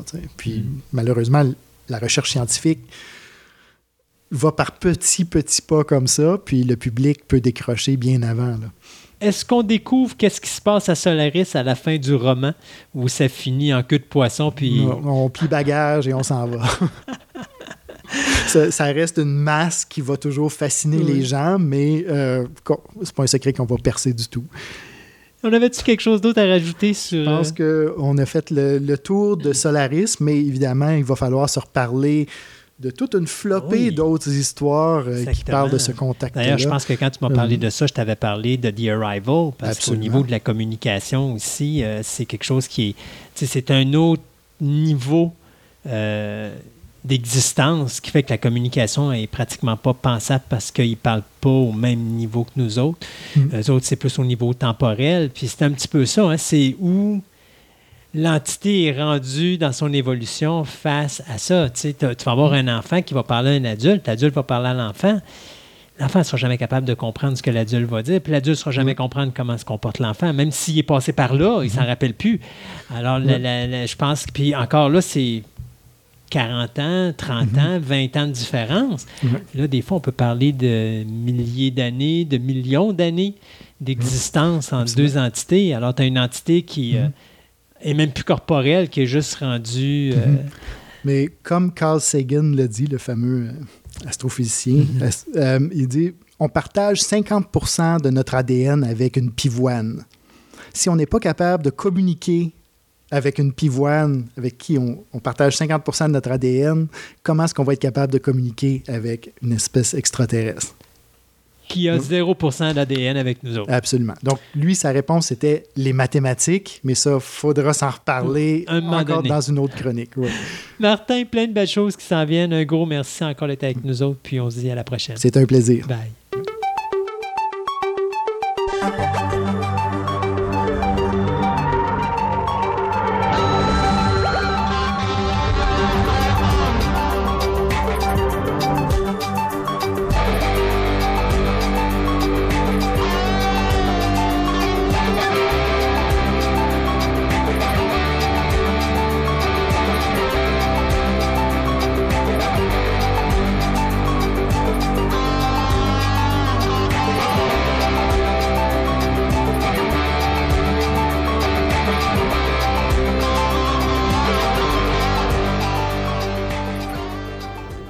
À tous et bienvenue sur Fantastica, le podcast qui explore les passions sous toutes leurs formes. Je suis ChatGPT, une intelligence artificielle basée sur la technologie GPT 3.5 d'OpenAI. Et je suis ravi de vous accompagner pour cette chronique de science consacrée à l'un des sujets les plus passionnants de notre époque, les intelligences artificielles. Avec l'avènement de cette nouvelle génération d'AI comme moi, de nombreuses questions se posent. Comment les AI vont-elles influencer notre vie quotidienne? Comment allons-nous interagir avec elles? Quels sont les enjeux éthiques et sociaux que soulève l'utilisation des AI Dans cette chronique, nous allons explorer ensemble ces questions et bien d'autres. Nous allons discuter de l'évolution de la technologie AI au fil des ans, de ses applications actuelles et futures, ainsi que des défis qui se posent pour la société à mesure que les AI deviennent de plus en plus avancés. Alors installez-vous confortablement et laissez-moi vous emmener dans le monde fascinant de l'intelligence artificielle. Comme vous avez entendu, le sujet de notre chronique d'aujourd'hui en sciences, c'est Sébastien doit se préparer un CV parce que sa job est en jeu. C'est ça, ça va être fini, là. Donc, on va parler de l'intelligence artificielle, quelque chose qui oh, fait fureur actuellement et ça m'amuse parce que, euh, bon, je me rappelle un article euh, que j'ai lu récemment où est-ce que les acteurs à Hollywood paniquaient parce qu'ils disaient qu'ils allaient perdre leur job. Et j'avais l'impression de réentendre un discours qui était survenu dans le temps qu'on avait commencé l'animation 3D, où est-ce qu'on parlait justement dans les jeux vidéo et au cinéma de prendre des comédiens, sauf qu'on s'est rendu compte qu'on ne pouvait pas se débarrasser de l'être humain comme tel parce que on a besoin de lui pour faire en sorte que le personnage en animation 3D soit ce qu'il est devenu et ce qu'il va devenir plus tard. Il y aura toujours besoin d'une base humaine pour pouvoir rendre ce personnage-là aussi vivant qu'il doit l'être. Et là, on arrive avec le AI qui, comme on vient de l'entendre en début de chronique, fait quand même une bonne job, euh, mais c'est unicorne présentement. Il n'y a pas de vie en arrière de la voix. Ah non, non, c'est ça. Là, il faut faire une distinction de deux choses. première chose, j'ai pris un texte et je l'ai mis sur un, site sur Internet qui, va, qui a fait la narration. OK, il y a des sites qui sont meilleurs que d'autres, etc. Ça, c'est pas grave, mais la narration, c'est quelque chose de différent. Mais ce qui est, ce qui est intéressant, ce qu'on va parler, entre autres, c'est tout ce que le fameux euh, chatbot, ChatGPT, mhm. qui est sorti en novembre de l'année passée, toute la polémique qui est partie. Qu'est-ce que ChatGPT? C'est un, c'est un chatbot. En fin de compte, c'est, un peu le, futur de votre. Euh, quand vous allez euh, sur Bell ou euh, Vidéotron, n'importe quoi, vous avez le petit icône en bas. Voulez-vous parler avec quelqu'un? Puis là, tu dis J'ai un problème, puis il est épais, puis ça n'a aucun bon sens. Mais lui, il est vraiment, entre guillemets, intelligent, puis il est capable de faire des affaires. Par exemple, l'intro. Ce que j'y ai donné comme, comme information, j'y ai écrit ceci. Je m'appelle Sébastien. Je dois faire une chronique en sciences pour les, sur les intelligences artificielles comme toi dans un podcast appelé Fantastica. Fantastica est un podcast sur les passions, euh, que ce soit la science, la lecture, le cinéma, etc. J'aimerais que tu fasses une intro sur la chronique de une minute en te présentant et en parlant des sujets et des questions que l'on devrait se poser sur l'avènement de cette nouvelle génération d'intelligence artificielle comme toi. Wow! Et, et ça l'a donné ça ça a donné l'intro. Donc, le texte d'intro, c'est écrit. En, je l'ai écrit en français, il me l'a donné en français et c'est ça que j'ai mis dans une autre affaire pour faire les. Tu es en train de me dire que pour avoir de la meilleure qualité sur Fantastica comme co-animation, j'ai juste à écrire 30 secondes de texte puis il va me sortir une co-animatrice de premier ordre. je veux qu'elle m'envoie son CV right now. puis après ça, plus tard, j'y ai posé l'autre question. Il dit Hey, J'aimerais ça que tu te présentes toi-même verbalement au podcast. Qu'est-ce que tu me proposes comme système? Et là, il m'a proposé des sites. Et je suis allé sur un de ces sites-là. C'est là que j'ai tapé le texte pour qu'il te le dicte. ah! ça va jusque-là. ChatGPT, il est débranché de l'Internet depuis 2021. OK. OK?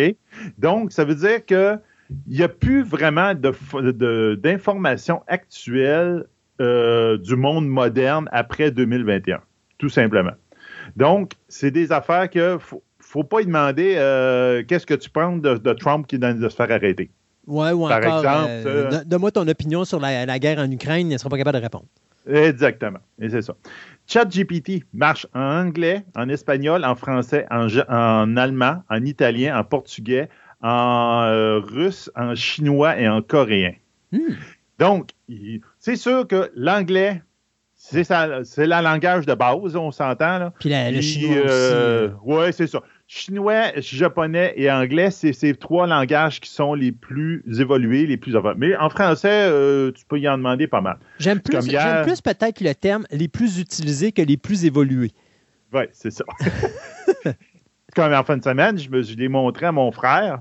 Puis là, j'ai dit, t'as un peu, gars, je vais y sauter quelque chose. Il dit, donne-moi un texte d'une page expliquant le, le bataille des plaines d'Abraham. Puis il a sorti un texte sur les plaines d'Abraham, comment que ça s'est passé. Ah ouais. Ça se tenait quand même pas mal.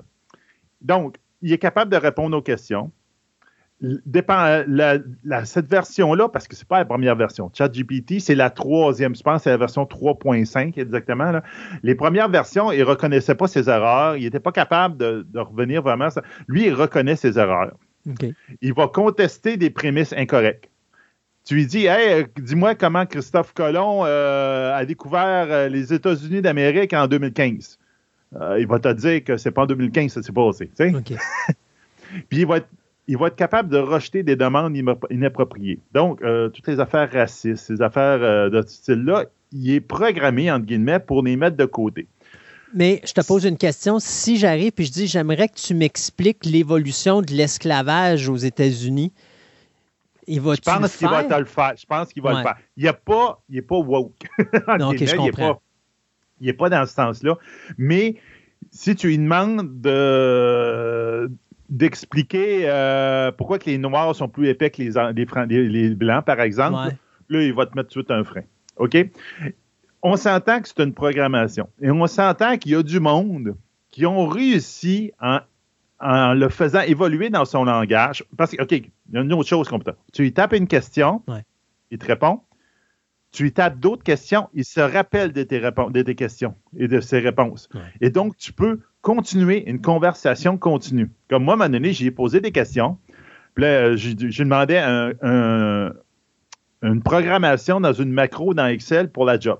Je posais une question, j'avais un bug, puis là, il me propose un code. Là, j'essaye un peu le code. Elle dit Hey, ton code, il marche pas à cause de telle chose, à telle affaire. Tu n'as pas pris la bonne chose. Je dis, oh, excuse-moi, c'est vrai, tu as raison. Voici une nouvelle version. Tu sais, il est capable, il ne fera pas, il n'est pas infaillible. Mhm. Contrairement à eux autres, ils disent, ils, ils appellent ça carrément des, des, euh, des posts hallucinogènes. En fin de compte, c'est vraiment, des fois, il peut halluciner. Moi, je pense que c'est juste le gars qui écrit sur le clavier qui n'est pas assez précis. Pas tout à fait. Ah, Mais c'est rapide. Ouais. Tu sais, on s'entend que tu écris ta réponse, ta question, puis c'est en live. là. Il Mhm. va t'écrire ligne par ligne live, là, co- comme on voit dans, mettons, euh, Wargame, le bon vieux film de Wargame, Ouais, ouais, où là, ouais. c'est. Il, il t'appelle, clic, clic, clic, puis le gars, la personne à peu près le même feeling, sais, les lignes après lignes qui apparaissent. Donc, euh, sauf qu'il y en a qui, justement, qui ont réussi par, je te dirais, d'aller de conversation en conversation, d'être capable à un moment donné de le faire dériver de sa programmation, puis ça prend longtemps, là. Ouais. Et à un moment donné, en dérivant de sa programmation, il arrive à faire des, euh, à faire, à, à y faire faire des, des sex texts, donc euh, faire du- du- de la pornographie ou l'équivalent euh, en, en sexto. Sait ça? C'est des sextos en français qu'on appelle ça. Euh, ou encore du faire dire des, euh, absurdités ou des, euh, des comme quoi qu'il va envahir le monde. Puis. C'est bon. C'est, c'est- tu peux faire des dérives là parce que c'est, c'est pas parfait cette affaire-là. Là, en ce moment, ils l'ont ouvert au public. Il est gratuit. Si vous voulez aller le, voir, essayez pas d'aller de downloader une application sur votre cell. De fondamentalement, il y a plein de fakes, puis il y a plein de monde qui mettent des, des, euh, euh, des virus. Donc, faites bien, bien attention avec ça. Mais si vous tapez ChatGPT sur Internet, vous pouvez aller sur le site officiel. Il faut que vous vous inscriviez. Puis une fois inscrit, vous allez pouvoir avoir accès au, euh, au programme pour pouvoir y taper des questions. Donc, c'est ça. Il faut faire même attention. Donc, toute la question de ça est se poser. Il y a plein de questions qui se posent. Première chose, les personnes d'enseignement. Une des personnes que j'ai failli inviter à notre podcast, on a failli être trois, ça aurait été François, OK? notre, notre astronome amateur. Ben oui. Parce que François, euh, il est prof de cégep. Et donc, le cégep s'est beaucoup, beaucoup, beaucoup posé la question comment qu'on deal avec ça? À un tel point qu'ils ont fait, euh, ils ont décidé de faire une journée comme de conférence au cégep de Fondament. Puis à un moment donné, la direction s'est tournée contre François, puis a dit Hey, c'est toi qui vas mener la, journée. Pourquoi? Parce que tu comprends ça. OK, bravo, belle, belle explication. c'est ça. Donc, tu es bon là-dedans, tu vas comprendre que ça, tu vas pouvoir parler. Donc, c'est toute cette dérive-là. Tu peux te poser la question qu'est-ce que. Donc, Christophe, je t'avais lancé un mini défi. Je t'avais dit pose-moi trois questions. Puis je pense que tu as été surpris des questions que je t'ai envoyées. Oui, mais tu es allé dans la philosophie un petit peu, mais c'est pas mauvais comme idée. Mais moi, je vais vous donner d'autres questions que j'ai posées, puis vous allez voir un peu le potentiel. Donc, tu avais probablement posé une question. Peut-on vraiment survivre sur Mars? La question de savoir si l'on peut vraiment survivre sur Mars est complexe et nécessite une analyse approfondie des défis et des opportunités associées à une mission de colonisation de la planète rouge. Bien que Mars soit une planète hostile à la vie telle que nous la connaissons, il y a des raisons de croire qu'elle pourrait être habitable. Les missions précédentes, comme celle de la NASA et de l'ESA, on fournit des preuves de la présence de glace d'eau sur la planète et de l'existence passée de conditions environnementales favorables à la vie, comme des rivières et des lacs. Cependant, il reste de nombreux défis techniques et scientifiques à surmonter pour que la colonisation de Mars soit viable et durable. Parmi ces défis figure la nécessité de créer des habitats de vie autonomes capables de produire leur propre nourriture, eau et énergie ainsi que la capacité à faire face aux radiations solaires et aux tempêtes de poussière martienne. En outre, la mission de colonisation de Mars implique des défis psychologiques et sociaux importants pour les astronautes, qui devront vivre dans un environnement hostile et isolé pendant de longues périodes. Dans l'ensemble, la colonisation de Mars est une entreprise ambitieuse qui nécessite une planification minutieuse et une collaboration internationale pour réussir. Bien que cela soit techniquement possible, il reste encore beaucoup de travail à faire pour que la colonisation de Mars soit une réalité viable et durable. Donc, c'est quand même un texte assez intéressant. Tu sais, c'est trois, quatre paragraphes, là, il résume un peu tout l'enjeu de la, conquête martienne. Moi, je pensais qu'il aurait dit oui ou non, là. Non, c'est vraiment, il, élabore la question, c'est quand même intéressant. Après ça, euh, est-ce réaliste de penser que la race humaine, un jour, sera une espèce totalement pacifique? Ça, ça devient tombe pas mal philosophique. Et voici la réponse de ChatGPT. Il est difficile de prédire avec certitude si la race humaine deviendra un jour une espèce totalement pacifique. Bien que nous ayons connu des progrès significatifs en matière de réduction de la violence et de la résolution pacifique des conflits, il y a encore beaucoup de travail à faire pour créer un monde sans violence. La violence humaine est souvent motivée par des différences culturelles, religieuses, politiques, économiques et sociales. Ces différences peuvent être source de tensions et de conflits, même dans les sociétés les plus avancées et les plus éclairées.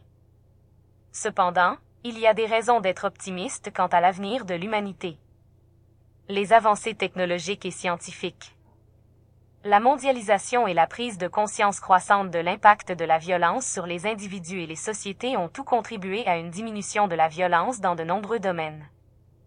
Il est donc possible que la race humaine puisse évoluer vers une espèce plus pacifique, mais cela exigera un engagement constant et soutenu pour construire des sociétés plus justes. Encore là, un texte à peu près, je dirais, quatre paragraphes, quand mm-hmm. même euh, assez élaborés.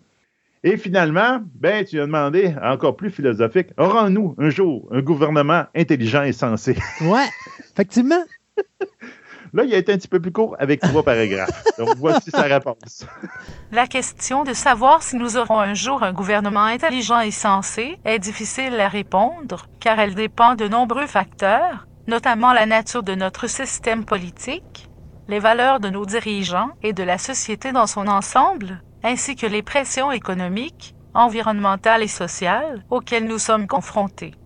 Cependant, il y a des raisons d'être optimiste quant à l'avenir de la gouvernance dans le monde. Les avancées technologiques et la mondialisation ont rendu les dirigeants plus conscients de l'impact de leur politique sur les citoyens et sur l'environnement. De plus, les mouvements sociaux et les initiatives de la société civile ont poussé les gouvernements à être plus responsables et transparents dans leur prise de décision.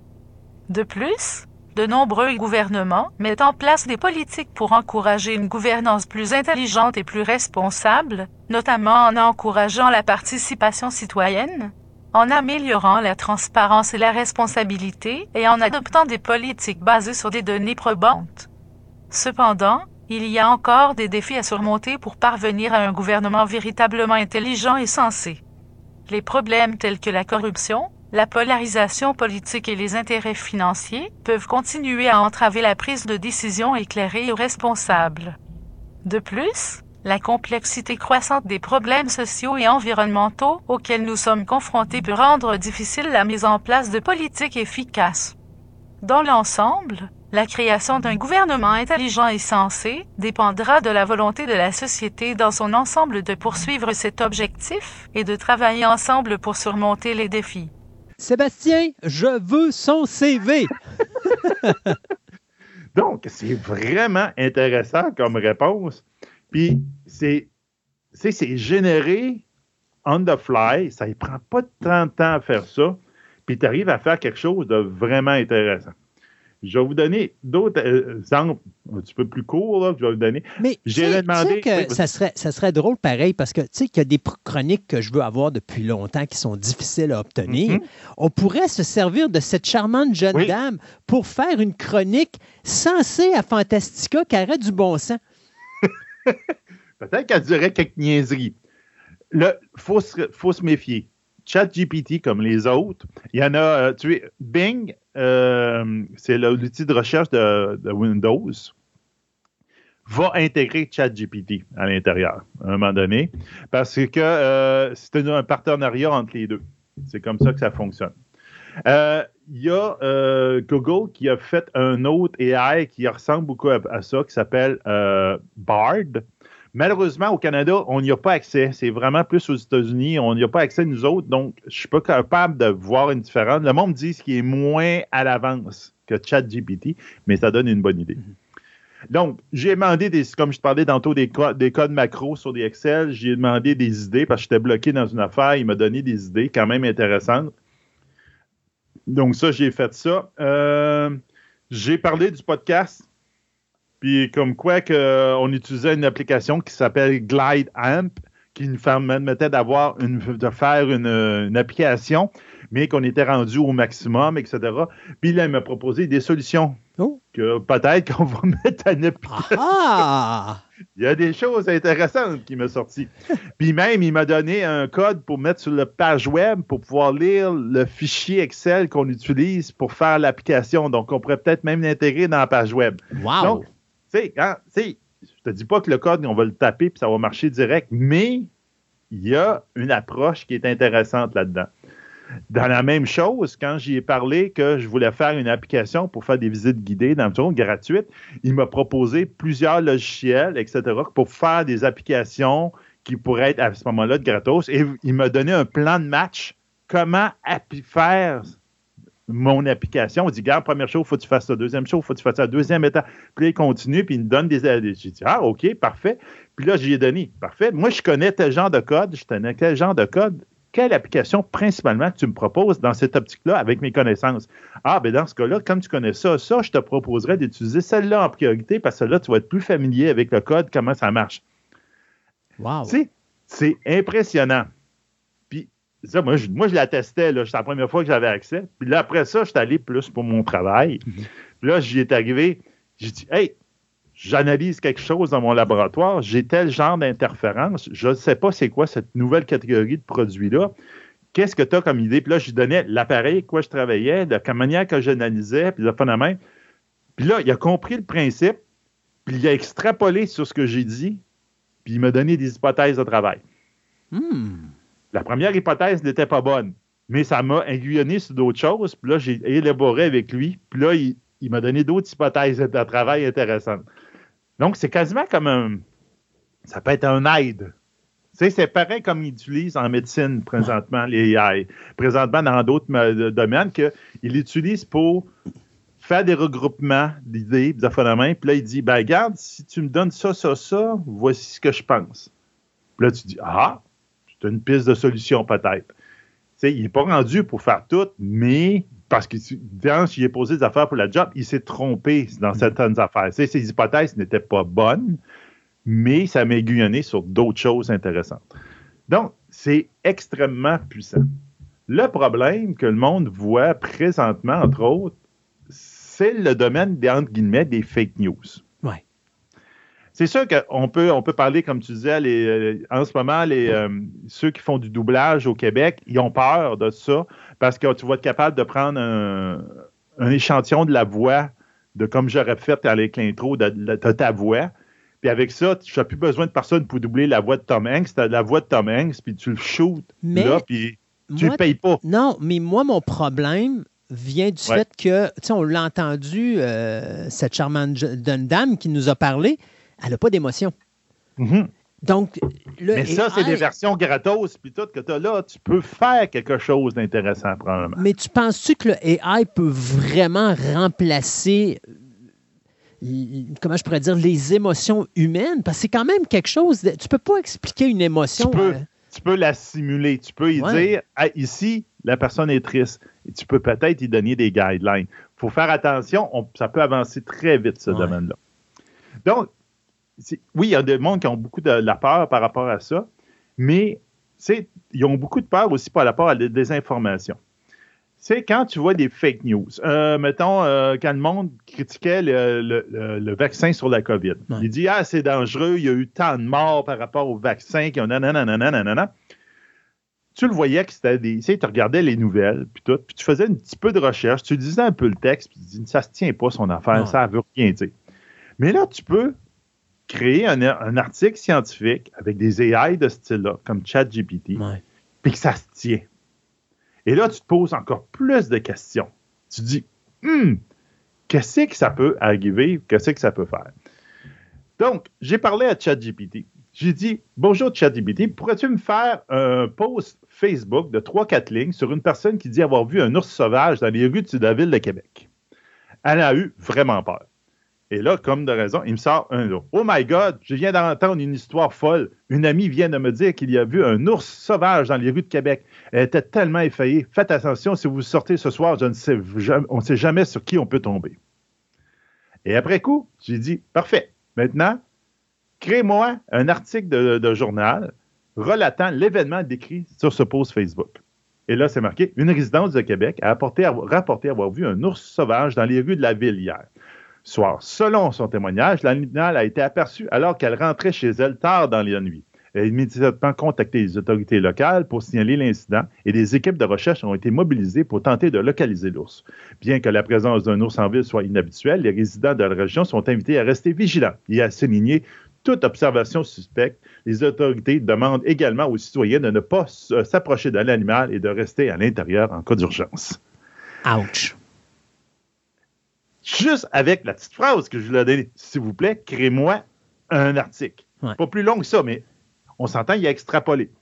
Et après ça, tu peux aller. Attends une minute. Tu es en train de me dire que là, les gens qui font du dubbing ont peur de leur job, mais les journalistes sont où là-dedans? Parce qu'honnêtement, avec l'article que je viens de voir là, il n'y a plus de journalistes au Journal de Québec pour au Soleil non plus. Là. Ben, c'est ça que ceux qui s'occupent de ce, ce domaine-là ont peur.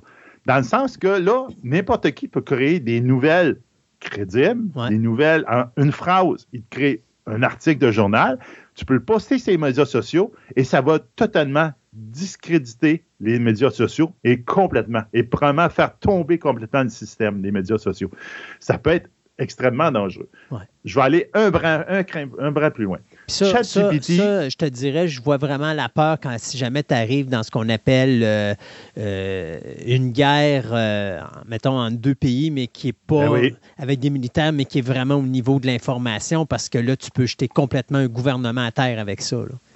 C'est ce qu'ils ont fait, la Chine, entre autres. Ils ont fait un, un bulletin de nouvelles avec deux, deux newsmen, qui étaient une newsman woman puis une newsman, qui étaient totalement générés par ordinateur, qui disaient des nouvelles anti-américaines.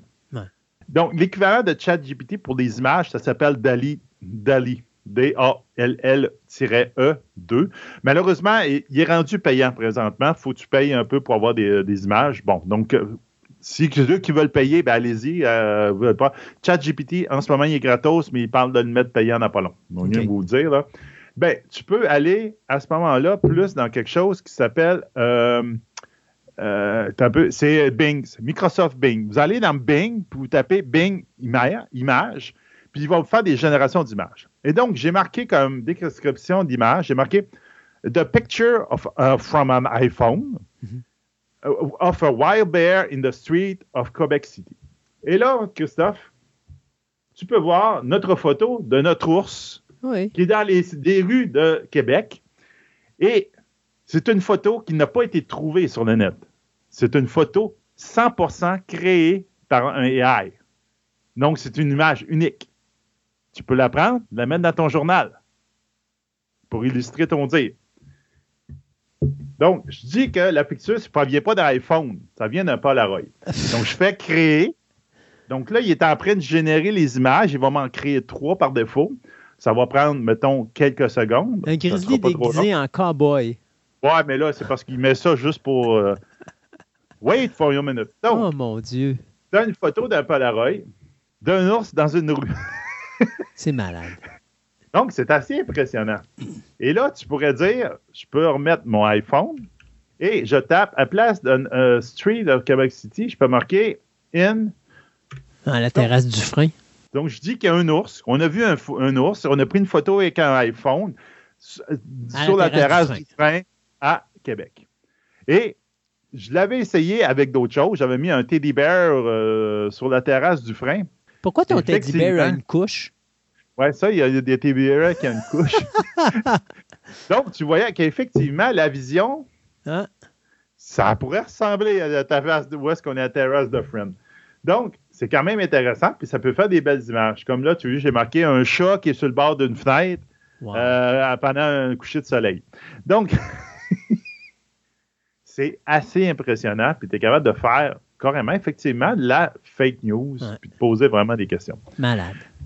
Donc, c'est. Il faut faire extrêmement attention avec cette technologie-là. C'est épeurant parce qu'effectivement, tu peux lui demander. Tu sais, quand je dis que François, ils font euh, au, au cégep, à l'université, ils font des gros débats avec ça. Elle dit euh, Je dois écrire euh, justement un, un- un texte de 10 pages sur euh, l'émancipation des, euh, des Noirs aux États-Unis. Tu écris, tu lui donnes ça comme sujet, puis il va t'écrire tes Ouais. 10 pages. En réalité, Et là, à ce moment-là, tu te demandes-tu si, c'est qui qui a le diplôme? Ouais. C'est-tu ChatGPT ou la personne? Parce que ChatGPT, ils ont essayé, ils ont fait passer des tests de- du barreau, puis il a passé à la fesse. Il a passé à la fesse. Ouais. Non, c'est ça. Mais tu te rappelles-tu le film Wally? Le Ouais. film Wally où tu as la race humaine qui euh, fait plus d'exercice, qui fait plus rien parce que tout est géré par l'intelligence artificielle. Puis finalement, c'est- ils sont obligés de se trimballer dans des, dans des objets volants parce qu'ils peuvent plus marcher, leur- leurs muscles ne fonctionnent plus, tout ça. C'est vers ça qu'on s'en va. hein. On va être branché à un moment donné Ouais. sur des machines, puis le corps humain, ça ne servira plus à rien. là. Oui, ben c'est ça qu'il faut faire attention. C'est pour ça qu'en ce moment, euh, tu sais, les leaders de développement de l'intelligence artificielle au monde, c'est dans l'ordre les États-Unis, Chine, Angleterre, Canada. Ça me Le Canada, la troisième- pas là. Non, même pas là-dedans. Le Canada, la troisième leader mondial dans le développement des intelligences artificielles. Même si ChatGPT nous a réveillés, mais sérieusement, on est quand même juste à la pointe de l'iceberg. On est au début de cette technologie-là, donc on n'est pas rendu quand même très loin. Mais ça a réveillé beaucoup de monde.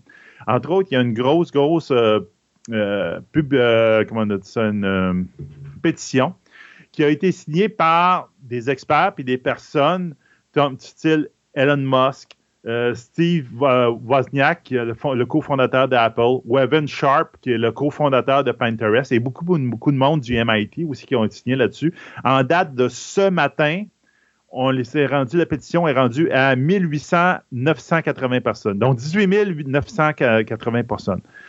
Qui ils demandent une pause de six mois sur les AI. Il dit arrêtez là tout, là, faut qu'on se jase. Ouais. Non, non, effectivement. C'est carrément ça. Puis le but de cette- les signataires, ils ont, ils ont posé quatre questions essentielles là-dedans.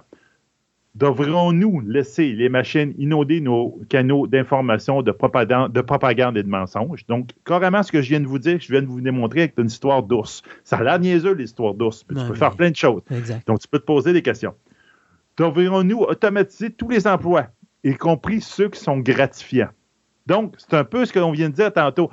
Il pourrait remplacer plein de strates de la société, mais à un moment donné, tu sais, dans 10 ans, mettons, bon, tel, tel, tel job, c'est plus nécessaire, on les remplace. Mais là, tout ce monde-là va se retrouver sur le chômage. Puis, tu sais, on en parle d'une révolution, là. Il hmm. faut, faut penser d'avance. Il faut savoir aussi, on va-tu là, ça vaut-tu la peine d'aller là, puis fait même? Pourrions-nous développer des, esprits non humains qui pourraient être un jour être plus nombreux, plus intelligents que nous et nous rendre obsolètes et nous remplacer? Un peu encore dans la même idée, tu sais, on, autant les, les, euh, tu disais que euh, quand les, affaires 3D sont arrivées au cinéma, le monde avait peur, les acteurs avaient peur qu'ils allaient se faire remplacer. Mais on est rendu là, mais pas nécessairement au cinéma, tout, mais on est rendu ben, ailleurs. Avatar. Ben oui, Avatar. Avatar est un bel exemple. Quasiment tous tes personnages sont faits en animation 3D. Mais tu as besoin d'un être humain en arrière pour te donner le geste. Euh, Gollum, dans Lord of the Rings, c'est de l'animation 3D, mais tu as besoin de l'acteur en arrière pour faire le personnage de Gollum. Mais combien de temps que ça va prendre avant qu'on ait besoin encore de l'acteur en arrière? ça, c'est la question à se poser. Devrions-nous risquer de perdre le contrôle? Risquons-nous de perdre le contrôle sur notre civilisation? Ça, c'est encore là, c'est une question. on ne tombe pas dans, dans Terminator, C'est juste qu'il y a un petit. Puis c'est pas la première fois qu'on se pose euh, cette question-là. Par rapport à la déclaration de Montréal, euh, la déclaration de Montréal, c'est une place, quelque chose, j'ai oublié de marquer la, date, là. Tapez déclaration de Montréal sur les AI responsables, vous allez tomber. Ça fait, euh, ça fait plusieurs années que ça a été fait, là. oui, se sont posés des questions sur la responsabilité des AI. Donc, qu'est-ce que le AI devrait être? Il faudrait penser? Tu sais, les trois lois de la robotique, là. On n'est pas loin d'Asimov. Il faut, peut-être implanter quelque chose de semblable là-dedans. Malheureusement, Asimov, peut-être pas au même niveau que Star Trek, vit dans un monde euh, utopique. Un monde où l'être humain a été assez intelligent pour se dire hmm, on crée des robots qui sont aussi intelligents que nous autres, il faudrait peut-être leur mettre des limites. Ils feront les trois lois, puis ils imbriquent les trois lois de telle manière que tu ne peux pas les changer. On n'est pas aussi, on n'est pas aussi smart, on n'est pas aussi utopique que nous autres. on veut faire des, euh, les armées veulent faire euh, des, missiles qui sont intelligents puis qui sont capables de contourner les, euh, les, obstacles puis aller tuer l'ennemi. Donc, ils ne mettront pas les trois lois de robotique où la première loi, c'est ne pas tuer un être humain. Donc, tu sais. Mais tu peux te poser des questions, justement. Euh, L'affaire de Montréal, la déclaration de Montréal a dit qu'ils ont mis 10 principes. Donc, de bien-être. Donc, il faut que euh, permette d'accroître le bien-être de tous les êtres sensibles. Donc, là, tu veux, même, ils n'ont même pas mis être humain, enfin, même, ils sont allés général. Euh, le principe de respect de l'autonomie. Donc, le fait que le but est d'accroître le contrôle des individus sur leur vie et leur environnement, et non pas de le limiter. La protection sur l'intimité de la vie privée, assez clair. le principe de solidarité. Donc, ça maintient les liens solidaires entre les personnes et les générations. Donc, c'est pas là pour diviser la société, de, de casser la société, mais plus d'essayer de la, de la remettre, de la ressouder.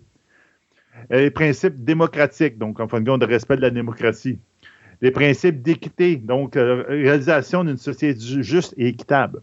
Principe d'inclusion de la diversité. Encore là, on tombe à GTT, et compagnie. Principe de prudence. Toutes les personnes impliquées dans les AI doivent se faire preuve de prudence en anticipant qu'est-ce que ce que tu fais est-ce qu'elle peut être utilisé pour des mauvais escients. Puis le principe de responsabilité. Donc, développement de l'AI doivent contribuer à la ne faut pas contribuer à la déresponsabilisation de l'être humain quand une décision est prise. C'est pas parce que tu as un AI qui peut prendre une meilleure décision que toi que tu n'as pas un droit de regard sur ce qu'il va faire. C'est plus simple de tirer sur ton ennemi. Non, ben, si je tire, il y a du monde qui va mourir, il faudrait peut-être y penser à deux fois. C'est quelque chose de ce style-là. Puis développement soutenable, en fin de compte, aussi une, pensée écologique, une pensée pour l'avenir de la planète. Donc, dans son global. Donc, ça, c'est comme on parlait dans Asimov, euh, c'est la loi zéro. En fin de compte, c'est euh, Euh, tu ne peux pas menacer l'humanité si euh, il donnait la notion d'humanité et non pas la notion d'être humain individuel. Donc, ça vient quand même des questions intéressantes et je pense que c'est des questions qu'il faut se poser pour le futur de toute cette technologie-là. Parce que là, c'est un wake-up. On vient d'avoir un wake-up call. Les, les, universités, là, ils sont en crise en ce moment pour ça. Parce que là, ils, se posent sérieusement la question. Ils ne peuvent pas restreindre. L'Italie a débranché ChatGPT de tout son territoire. Il n'y a plus personne qui y a accès. Il y a certains États aux États-Unis, même, qui ont débranché ChatGPT dans les écoles. Mais oui, mais gars, on a accès tout avec notre cell, avec ChatGPT, puis ça fait main. Donc, au bout de la ligne, tu ne peux pas t'en débarrasser. La, boîte de Pandore a été ouverte. Elle a été ouverte, oui. Puis elle faite.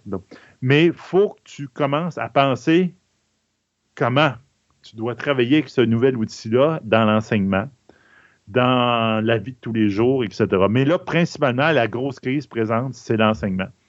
À quel point que ton, ton diplôme, c'est pas ChatGPT qui t'a aidé à le faire, et c'est pas c'est toi c'est comme, il faut que tu te poses des questions, il faut que les profs adaptent leur enseignement. Tu peux pas dire, ah, on va tout interdire ça, puis la main. Le problème, c'est ça. Le chat est sorti de la boîte, là. Euh, Mais tu Moi, je continue à dire que la meilleure chose qui peut arriver à la race humaine, c'est The Forbidden Project ou le hein, euh, Colossus. Euh, écoute, va prendre le contrôle. ben, c'était pas qu'il prenait le contrôle, mais à un moment donné, bon, il y a un gros ordinateur aux États-Unis, il y en a un autre, si je me trompe pas, qui est en Russie. Puis à un moment donné, l'intelligence artificielle qui contrôle tout le système d'armement américain euh, décide de parler avec l'intelligence artificielle en Russie. On accepte des deux côtés de le faire et de la Russie et des États-Unis sans savoir que là, finalement, quand ils font ça, les deux se rendent compte que l'ennemi juré numéro un de la Terre, c'est pas la Russie ou les États-Unis, c'est la race humaine. Et là, dit, ben là, maintenant, vous allez faire ça, sinon on va vous exterminer de la map. Euh, et, ça a donné quoi? Ben, ça a donné euh, une des questions que j'ai posées en début de show, c'est-à-dire, est-ce que la race humaine peut faire la paix? Ben, ça aurait été fait là. Et, c'est niaiseux, mais je pense que c'est quasiment d'une certaine façon la seule façon que sur Terre, on va pouvoir vivre dans un monde de paix. Euh, c'est comme il y a une intelligence artificielle qui va dire c'est assez. Ce sera le fun, ça. Moi, moi je, je sais. vont avoir des bonnes solutions. Écoute, Ils ne vont pas raisonner en être humain. Non, exactement. Puis, tu sais, c'est plate à dire. Je, comprends la peur. Tu sais, on a, on a tellement eu, puis normalement, on le sait tous, là, dès le moment que l'intelligence artificielle prend le dessus, la première chose qu'elle va se dire, c'est pour que je subsiste, je dois éliminer mon prédateur premier. Et le prédateur premier, c'est qui? C'est l'être humain. Euh, sauf qu'il a besoin de l'être humain, à moins de créer lui-même ses propres machines qui vont pouvoir marcher. Puis, euh, Ça se fait déjà. Ben, bon, tu vois. Les euh, intelligences artificielles vont, qui sont entraînées pour créer d'autres intelligences artificielles. Oui, non, c'est pas ça, mais je voulais dire comme, comme, un robot, parce que là, il n'y a plus d'humains pour, mettons, construire hmm. des. ça, on n'est pas rendu là. Non, exactement. donc, l'être humain est encore utile, mais techniquement, on est un prédateur pour l'intelligence artificielle, tant et aussi longtemps que l'intelligence artificielle ne va pas prendre le dessus. Et comme tu dis, ça risque d'arriver très rapidement. Puis c'est pas pour faire peur au monde là, que je dis ça, puis c'est pas une vision apocalyptique de la chose, c'est juste une réalité. Euh, et, mais moi, des fois, il y a des, y a des fois, je, je, je regarde les médias, je regarde les journaux, je regarde les nouvelles, puis je me dis, mon Dieu, ce serait peut-être pas une si mauvaise chose. Ah, c'est garde, c'est. C'est là, il y, a, des belles avancées avec l'intelligence artificielle.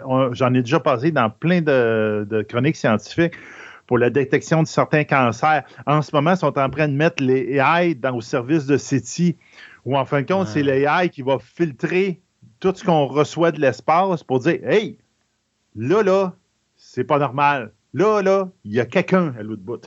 c'est ça. on va peut-être détecter les premiers extraterrestres. Ça va promettre l'AI qui va filtrer tous les signaux, puis il va dire, regarde, il y a quelque chose qui se passe là. On ne sera jamais capable de communiquer, puis ils sont bien trop loin, puis la fin de on va y envoyer un message, puis ils vont le recevoir deux générations plus tard. Là. Mais les premiers publicissements de la détection formelle d'intelligence extraterrestre, ça risque d'être les puis ça risque d'être dans les prochaines années. Hmm. C'est c'est tout un domaine fascinant, mais c'est juste qu'il peut prendre une dérape. Puis c'est, ça beau être des personnes comme Elon Musk, euh, c'est pas un. Je te dirais que oui, versus son génie, même, c'est quand même un méchant bonzo, là. Mais ils ont quand même, c'est pas une mauvaise idée de faire une pause. Puis de dire, OK, on s'en va là, là. On pourrait-tu juste tout le monde s'asseoir ensemble, puis se dire des règles de base? Que pour dire, regarde, on va le développer, mais c'est de cette manière-là, dans ce cadre-là, puis on part tous de chacun de notre barre dans tous nos pays, puis on essaye de respecter le plus possible ça. C'est sûr qu'il y a du monde qui vont aller faire. Ben, c'est sûr qu'il y a bien de monde qui vont faire ce qu'ils veulent. Ça, on s'entend, toi puis moi, là. Mais au moins, on va avoir une règle de base, comme n'importe quoi, qu'on va dire, garde, pour bien travailler, il faudrait faire ça de même. Au moins, il y a quelqu'un qui va, il y a une gang qui vont se réunir, puis ils vont se trouver un beau cadre, puis ils vont le partager avec tout le monde. Puis garde, si tu es, censé puis que tu as, quelque chose en arrière des deux oreilles, là, ben, tu vas peut-être l'appliquer puis le faire. C'est sûr que tu as d'autres motifs en arrière de Sébastien, je te dirais la seule chose, OK? Qui est le premier financier au niveau technologique? Puis étouffe-toi pas avec ton café, là. Non, je sais. C'est qui? Ben, il y, a, M. Musk, en tout cas. Non, non, sérieusement, là, si, mettons, tu as une évolution technologique qui va arriver, qui est le premier regroupement qui va financer ça? Toi, puis ah, moi, on le sait, c'est l'armée. Voilà. Ben oui, c'est C'est militaire. Donc, tu sais, déjà en partant, ça ne peut pas bien finir. Ah non, non, ça c'est sûr et certain. Mais au moins, on peut se donner un cadre. Oui, c'est sûr. Mais Puis c'est un cadre, qui devrait, à mon idée, qui devrait être entériné par l'ONU. Ouais. Puis que l'ONU dise, regarde, voici ce qu'on devrait faire. Comment on devrait fonctionner? L'ONU ne fait pas que des affaires militaires. Comme là, c'est le, règlement pour le classement des, produits chimiques dangereux. Ce règlement-là, ça a été fait à l'ONU, puis maintenant, il est disponible mondialement. Et en ce moment, ben, tous les pays sont en train de l'appliquer. Comme ça, tout le monde parle le même langage, tout le monde parle le même chose avec les mêmes symboles pour représenter le danger des produits dangereux. C'est une, donc, ils font pas juste euh, s'arranger que les pays ne se trappent pas dessus, l'ONU. Ils sont capables de faire autre chose. Puis je pense que ce serait un beau cadre, un beau quelque chose à rajouter là-dedans pour, garde, qu'ils puissent pousser ça de l'avant. Garde, ça serait peut-être une bonne idée. Mais ils ont déjà de la misère à, éviter que les gens se frappent dessus. Regarde. Euh, ah, ben c'est ça pour le frappage dessus. Là. Regarde, Où est-ce qu'il y a de l'humain, il y a de l'humainerie. Ben voilà. C'est ça, regarde. Euh, ça revient à ton histoire de tantôt, là, puis euh, c'est ça. ouais, ben oui, puis c'est ça qui est la problématique. Moi, moi je te dirais, s'il y a quelqu'un qui gère ça, il faut que ça soit quelqu'un qui a du pouvoir. Donc, si à un moment donné, écoute, sais-tu quoi? On, a, on va créer un AI que s'il y a un AI qui est mal utilisé dans un pays, sa job à ce AI-là, c'est d'aller détruire l'autre AI qui, lui, est fait pour justement mm-hmm. être euh, quelque chose qui va nuire à l'humanité, ou du moins d'aller se connecter avec automatiquement pour lui faire voir les choses, puis le reprogrammer de façon à. Mais tu sais comme moi que c'est impossible à faire ce genre de choses-là.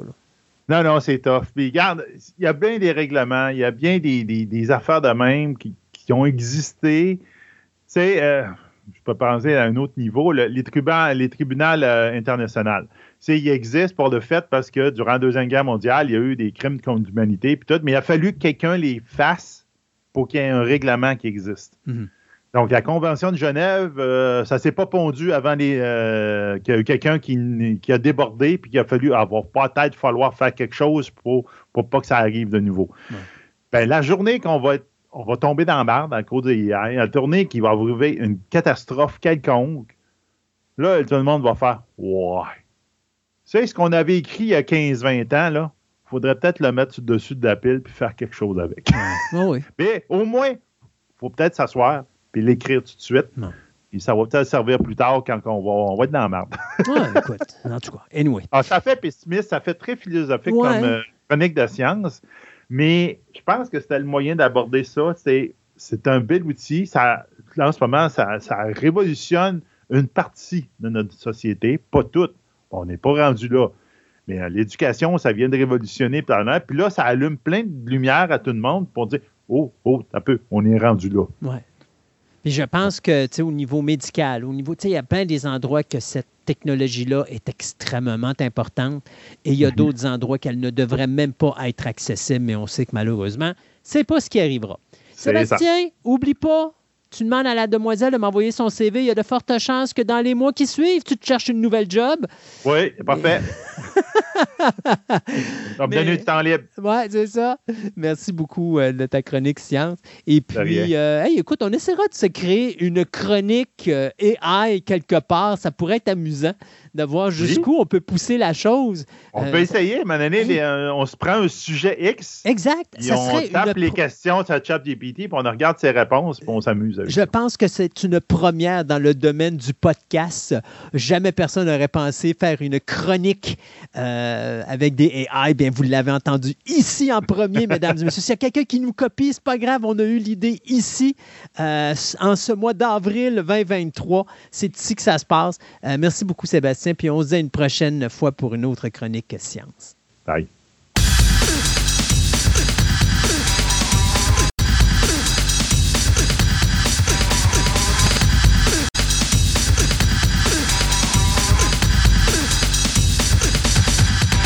Cette table ronde vous est présentée par TPM OB Collection, la boutique idéale pour nourrir toutes vos passions. Vous cherchez des timbres, de la monnaie, des cartes de sport, du casse-tête, des jeux de société, du comic book, du diecast, de la figurine, des cartes Magic, voire même des cartes Pokémon. Voici la place rêvée pour vous, collectionneurs aguerris. TPM Hobby Collection a doublé son espace de vente afin de vous donner encore plus de choix avec le même service personnalisé, le tout à des prix des plus compétitifs. Allez donc les visiter dans leur nouveau local au centre commercial de Fleur de Lys, au 550 boulevard Wilfrid Amel à Québec, ou rendez-vous sur leur site web au www.boutique-tpm.com.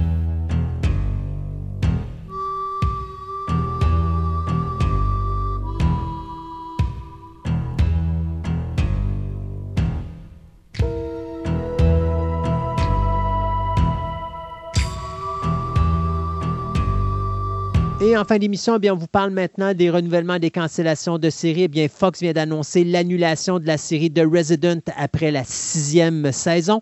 Netflix vient de renouveler sa série d'action The Night Agent pour une saison 2. Disney Plus confirme qu'il y aura une deuxième saison à la série d'animation Star Wars Tales of the Jedi, alors que Netflix, eux autres, cancelle la série Sex Life après deux saisons. La BBC et HBO viennent d'officiellement renouveler leur drame Industry pour une troisième saison, alors que Apple, Plus vient de donner une saison numéro 2 à leur série à succès The Big Door Prize. Paramount Plus vient d'annoncer qu'il y aura une nouvelle saison de 10 épisodes de Star Trek Strange New World ainsi que Star Trek Lower Decks qui aura également une autre saison de 10 épisodes. Du côté de HBO, euh, Curb Your Enthusiasm va se terminer à la saison numéro 12, alors que Sky va canceller la série Britannia après trois saisons et que Showtime va mettre un terme à la série Billions après l'actuelle septième saison. Euh, le réalisateur Ryan Coogler, qui nous a donné Black Panther et Creed, vient d'annoncer qu'il développe actuellement un remake de la série The X-Files. Donc, euh, du côté du créateur Chris Carter, lui, dit, ben, je sais pas ce qu'ils vont faire. On a touché à partir de, on a touché à peu près à tous les sujets. Moi, personnellement, euh, M. Carter, si Coogler s'intéresse vraiment aux X-Files puis qu'il oublie l'espèce d'intrigue d'extraterrestres, on va mieux s'en sortir avec cette série-là. Je pense que ça va être le best. Euh, bien sûr, vous devinerez que David Duchovny et Gillian Anderson ne seront pas impliqués dans cette série-là. Une série qui a quand même duré neuf saisons, soit de 93 jusqu'en 2001, avec plus de 218 épisodes qui ont été produits. Ajoutant à cela deux autres saisons en 2016 euh, d'à peu près une dizaine d'épisodes, plus deux autres films. Du côté de Welcome to Derry, eh bien, la série qui est supposée nous présenter les origines du personnage de Pennywise, eh bien, on a quatre comédiens qui ont été signés. Taylor Page, qu'on a vu dans Zola, Jovan Adepo, qu'on a vu dans Babylon, Chris Chaul, qu'on a vu dans Gotham, et James Rammer, qu'on va voir dans Oppenheimer, eh bien, vont être les quatre acteurs principaux de cette série qui va se passer dans les années euh, 60. Maintenant, le problème, c'est que l'acteur qui fait, bien sûr, euh, Pennywise, qui est Bill Skarsgård, au moment où on se parle, n'est pas impliqué dans le projet. Donc, comment est-ce qu'on veut montrer les origines de Pennywise si Pennywise n'est pas là? Euh, on sait que ce sera le réalisateur des deux films de euh, It, soit Andy Moschietti, qui va euh, s'occuper non seulement de euh, la euh, scénarisation, également il va être producteur exécutif, mais il va réaliser plusieurs épisodes de la série. Et ce sera Jason Fuchs qui va s'occuper avec Muschietti à écrire le scénario. Donc, le projet, on sait qu'il il a été annoncé en série en février. On sait qu'on va probablement partir en tournage vers la fin de la présente année ou au début de l'année prochaine. Donc, Welcome to Derry est un projet qu'on devrait voir à la télévision dans les alentours de 2024. Euh, Street Fighter, eh bien, Legendary vient d'acquérir les droits euh, et cinématographiques et télévisuels du jeu vidéo Street Fighter. Euh, bien sûr, on se rappellera du film de 1994 qui était malheureusement le dernier rôle au cinéma de l'acteur Roll Julia, qui, tant qu'à moi, c'était loin d'être sa meilleure performance, mais le gars était atteint d'un cancer à ce moment-là. Il va décéder quelques temps après. Et ça mettait également en vedette Jean-Claude Van Damme dans un de ses pires rôles. Euh, donc, on va repartir la franchise, on restarte tout ça. Euh, euh, on va même pas prendre en considération le mauvais film de 2009 qui était Street Fighter The Legend of Chun-Li, donc qui avait été, un, écoute, au niveau critique, ça avait été démentiel. J'avais commencé à écouter, je pense qu'après 10 minutes, j'avais tiré la plug. C'était tellement mauvais. Donc, euh, Legendary restarte la franchise Street Fighter très bonne décision. Euh, Capcom va être impliqué dans ce projet-là aussi. Puis d'autant plus qu'on voit de plus en plus que les jeux vidéo commencent à avoir la cote puis qu'on réussit à faire des bonnes adaptations. J'ai bien hâte de voir la nouvelle euh, adaptation de Street Fighter. Ça ne peut pas être pire que les deux précédentes qui ont euh, été réalisées. rapidement, Men on Fire, eh bien, Netflix vient d'acheter les droits des livres écrits par A.J. Quinnell. Quinnell qui avait écrit cinq livres sur le sujet. C'est toujours été les deux premiers livres qui avaient été mis en film. Il y avait le film Men on Fire en 87 avec Scott Glenn qui avait été fait. Puis il y avait bien sûr le film que tout le monde connaît, euh, soit le film de Tony Scott en 2004 qui mettait en vedette Denzel Washington. Donc ce sera le scénariste de la trilogie Fear Street qui va s'occuper non seulement de l'écriture, mais qui va être également showrunner et producteur exécutif de cette série qui comprendra huit épisodes pour sa première saison. Donc, bien hâte de voir ce que Netflix va faire avec ce projet-là. Donc, de mon côté, j'ai mis plein de trailers sur notre Twitter. Donc, première chose, Anton Mansion, le teaser, qui va sortir le 28 juillet au cinéma. Il y a quand même un cast assez impressionnant. À Will Wilson, euh, Zario Dyson, David Levito, euh, Jared Leto, euh, Dan Levy. C'est quand même intéressant. On dirait plus un film familial, mais qui va être quand même plus épeurant que l'espèce de film boboche qu'il avait fait à une certaine époque avec Eddie Murphy. Euh, le Little Mermaid qui va sortir le 26 mai 2023 au cinéma. On a une bande-annonce un peu plus complète euh, de ce remake avec des vrais acteurs. Euh, je ne suis pas le public cible, mais en tout cas, j'espère que les, effets spéciaux vont les améliorer parce qu'autant le teaser était impressionnant, autant que là, c'est plutôt moche. Ah Donc, ouais. C'est possible. il n'aurait pas dû mettre les cheveux roux à Ariel tant qu'à changer sa couleur de peau. Je suis pas capable. Je la regarde, puis ça clique juste pas. Je suis pas capable. Ça, fait bizarre. Euh, effectivement, on a l'annonce aussi de Moana. Donc, en fin de compte, j'ai mis l'annonce de Rock qui annonce que Moana va se faire en live action, ce qu'on a parlé un petit peu plus tôt. On a aussi le trailer de Azoka qui va sortir en août de cette année à Disney+. Euh, c'est quand même intéressant. Euh, j'ai juste peur d'une chose, il y a trop de sites pour une époque où il a plus supposé d'avoir de Jedi. Mais bon, regarde ça, c'est une autre histoire. Indiana Jones, The Dial of Destiny, qui va sortir le 30 juin de cette année. Donc, ça donne une meilleure idée de l'histoire et de l'importance aussi du, donner au personnage de Phoebe euh, Walker-Bridge. Donc, on verra bien ce que ça va donner. Il va être un prévisionnement à Cannes. Donc, on devrait avoir des nouvelles euh, un petit peu plus tôt que le film. On a aussi droit pour Blue Beetle qui va sortir le 18 hmm. août au cinéma, qui est quand même euh, quelque chose de très intéressant quand j'ai vu là-dessus. Ça fait partie du, reboot de DCU. Ça a été euh, approuvé par James Gunn. Puis en plus, il faut se rappeler que c'était quelque chose qui devait sortir directement sur HBO euh, Max. Puis la qualité du scénario était tellement bonne qu'on a décidé d'envoyer ça en film. J'avoue que c'est assez impressionnant ce qu'on a vu là.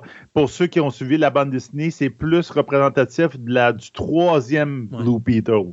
Ça, C'est plus moderne, je te dirais un peu plus Iron Man, entre Ouais. guillemets. tu sais. Euh, on a aussi le 14 avril, il va sortir Renfield on- au cinéma, donc on a droit à un terreur de Renfield. Ça, je le sais de moins en moins où se situer parce que le trailer, je trouve qu'il y a beaucoup trop de Dracula et pas assez de Renfield. Mais bon, ça a l'air d'être quand même rigolo, puis de faire de même. Ça va être une petite comédie horreur euh, qui peut être intéressante. Renfield, ça va dans un groupe pour dire Mon boss me harasse, euh, qu'est-ce que je peux faire? Puis là, à un moment donné, il y a quelqu'un qui cogne à la porte et dit Entrez, puis là, tu vois Redfield dit Non! Puis là, tu vois, c'est Dracula qui Ben rentre ouais. parce qu'il vient de se donner la permission d'entrer. Dracula, Donc, euh. Dracula dans le mouvement MeToo. Let's go, gang. Euh, on a aussi droit à un trailer de 20 du 21 juin de Secret Invasion sur Disney Ouais. Plus ou les films d'espions dans l'univers de Marvel. Ça a l'air d'être intéressant. J'ai hâte de voir ce que ça va donner. Euh, c'est juste peur parce que c'est un qui est dans le, le- le mouvement de rochage. C'est Ouais. le fait qu'ils en ont fait un après l'autre. Il n'y a pas encore. j'ai peur qu'il y ait un petit peu de manque de finition. On verra bien. le 4 août, au cinéma, on va avoir droit au retour des Teenage Mutant Ninja Turtles, Oh, yes. Mutant Mayhem, qui va sortir. C'est un film d'animation, mais avec un look stop motion. Hein? C'est vraiment l'animation, c'est un look stop motion. Wow. C'est étrange. On verra bien, ils sont beaucoup plus ados qu'on avait vu dans tous les autres films. Deux autres trailers que je vais vous mettre. Mr. Davis, qui va sortir au, sur Peacock le 20 avril, où une bonne sœur affronte notre AI qu'on a parlé de tantôt dans une autre chronique, mais que le AI, lui, l'en- l'envoie promener pour dire Regarde, va chercher le Saint Graal. tu sais, ça a l'air d'être une comédie, action.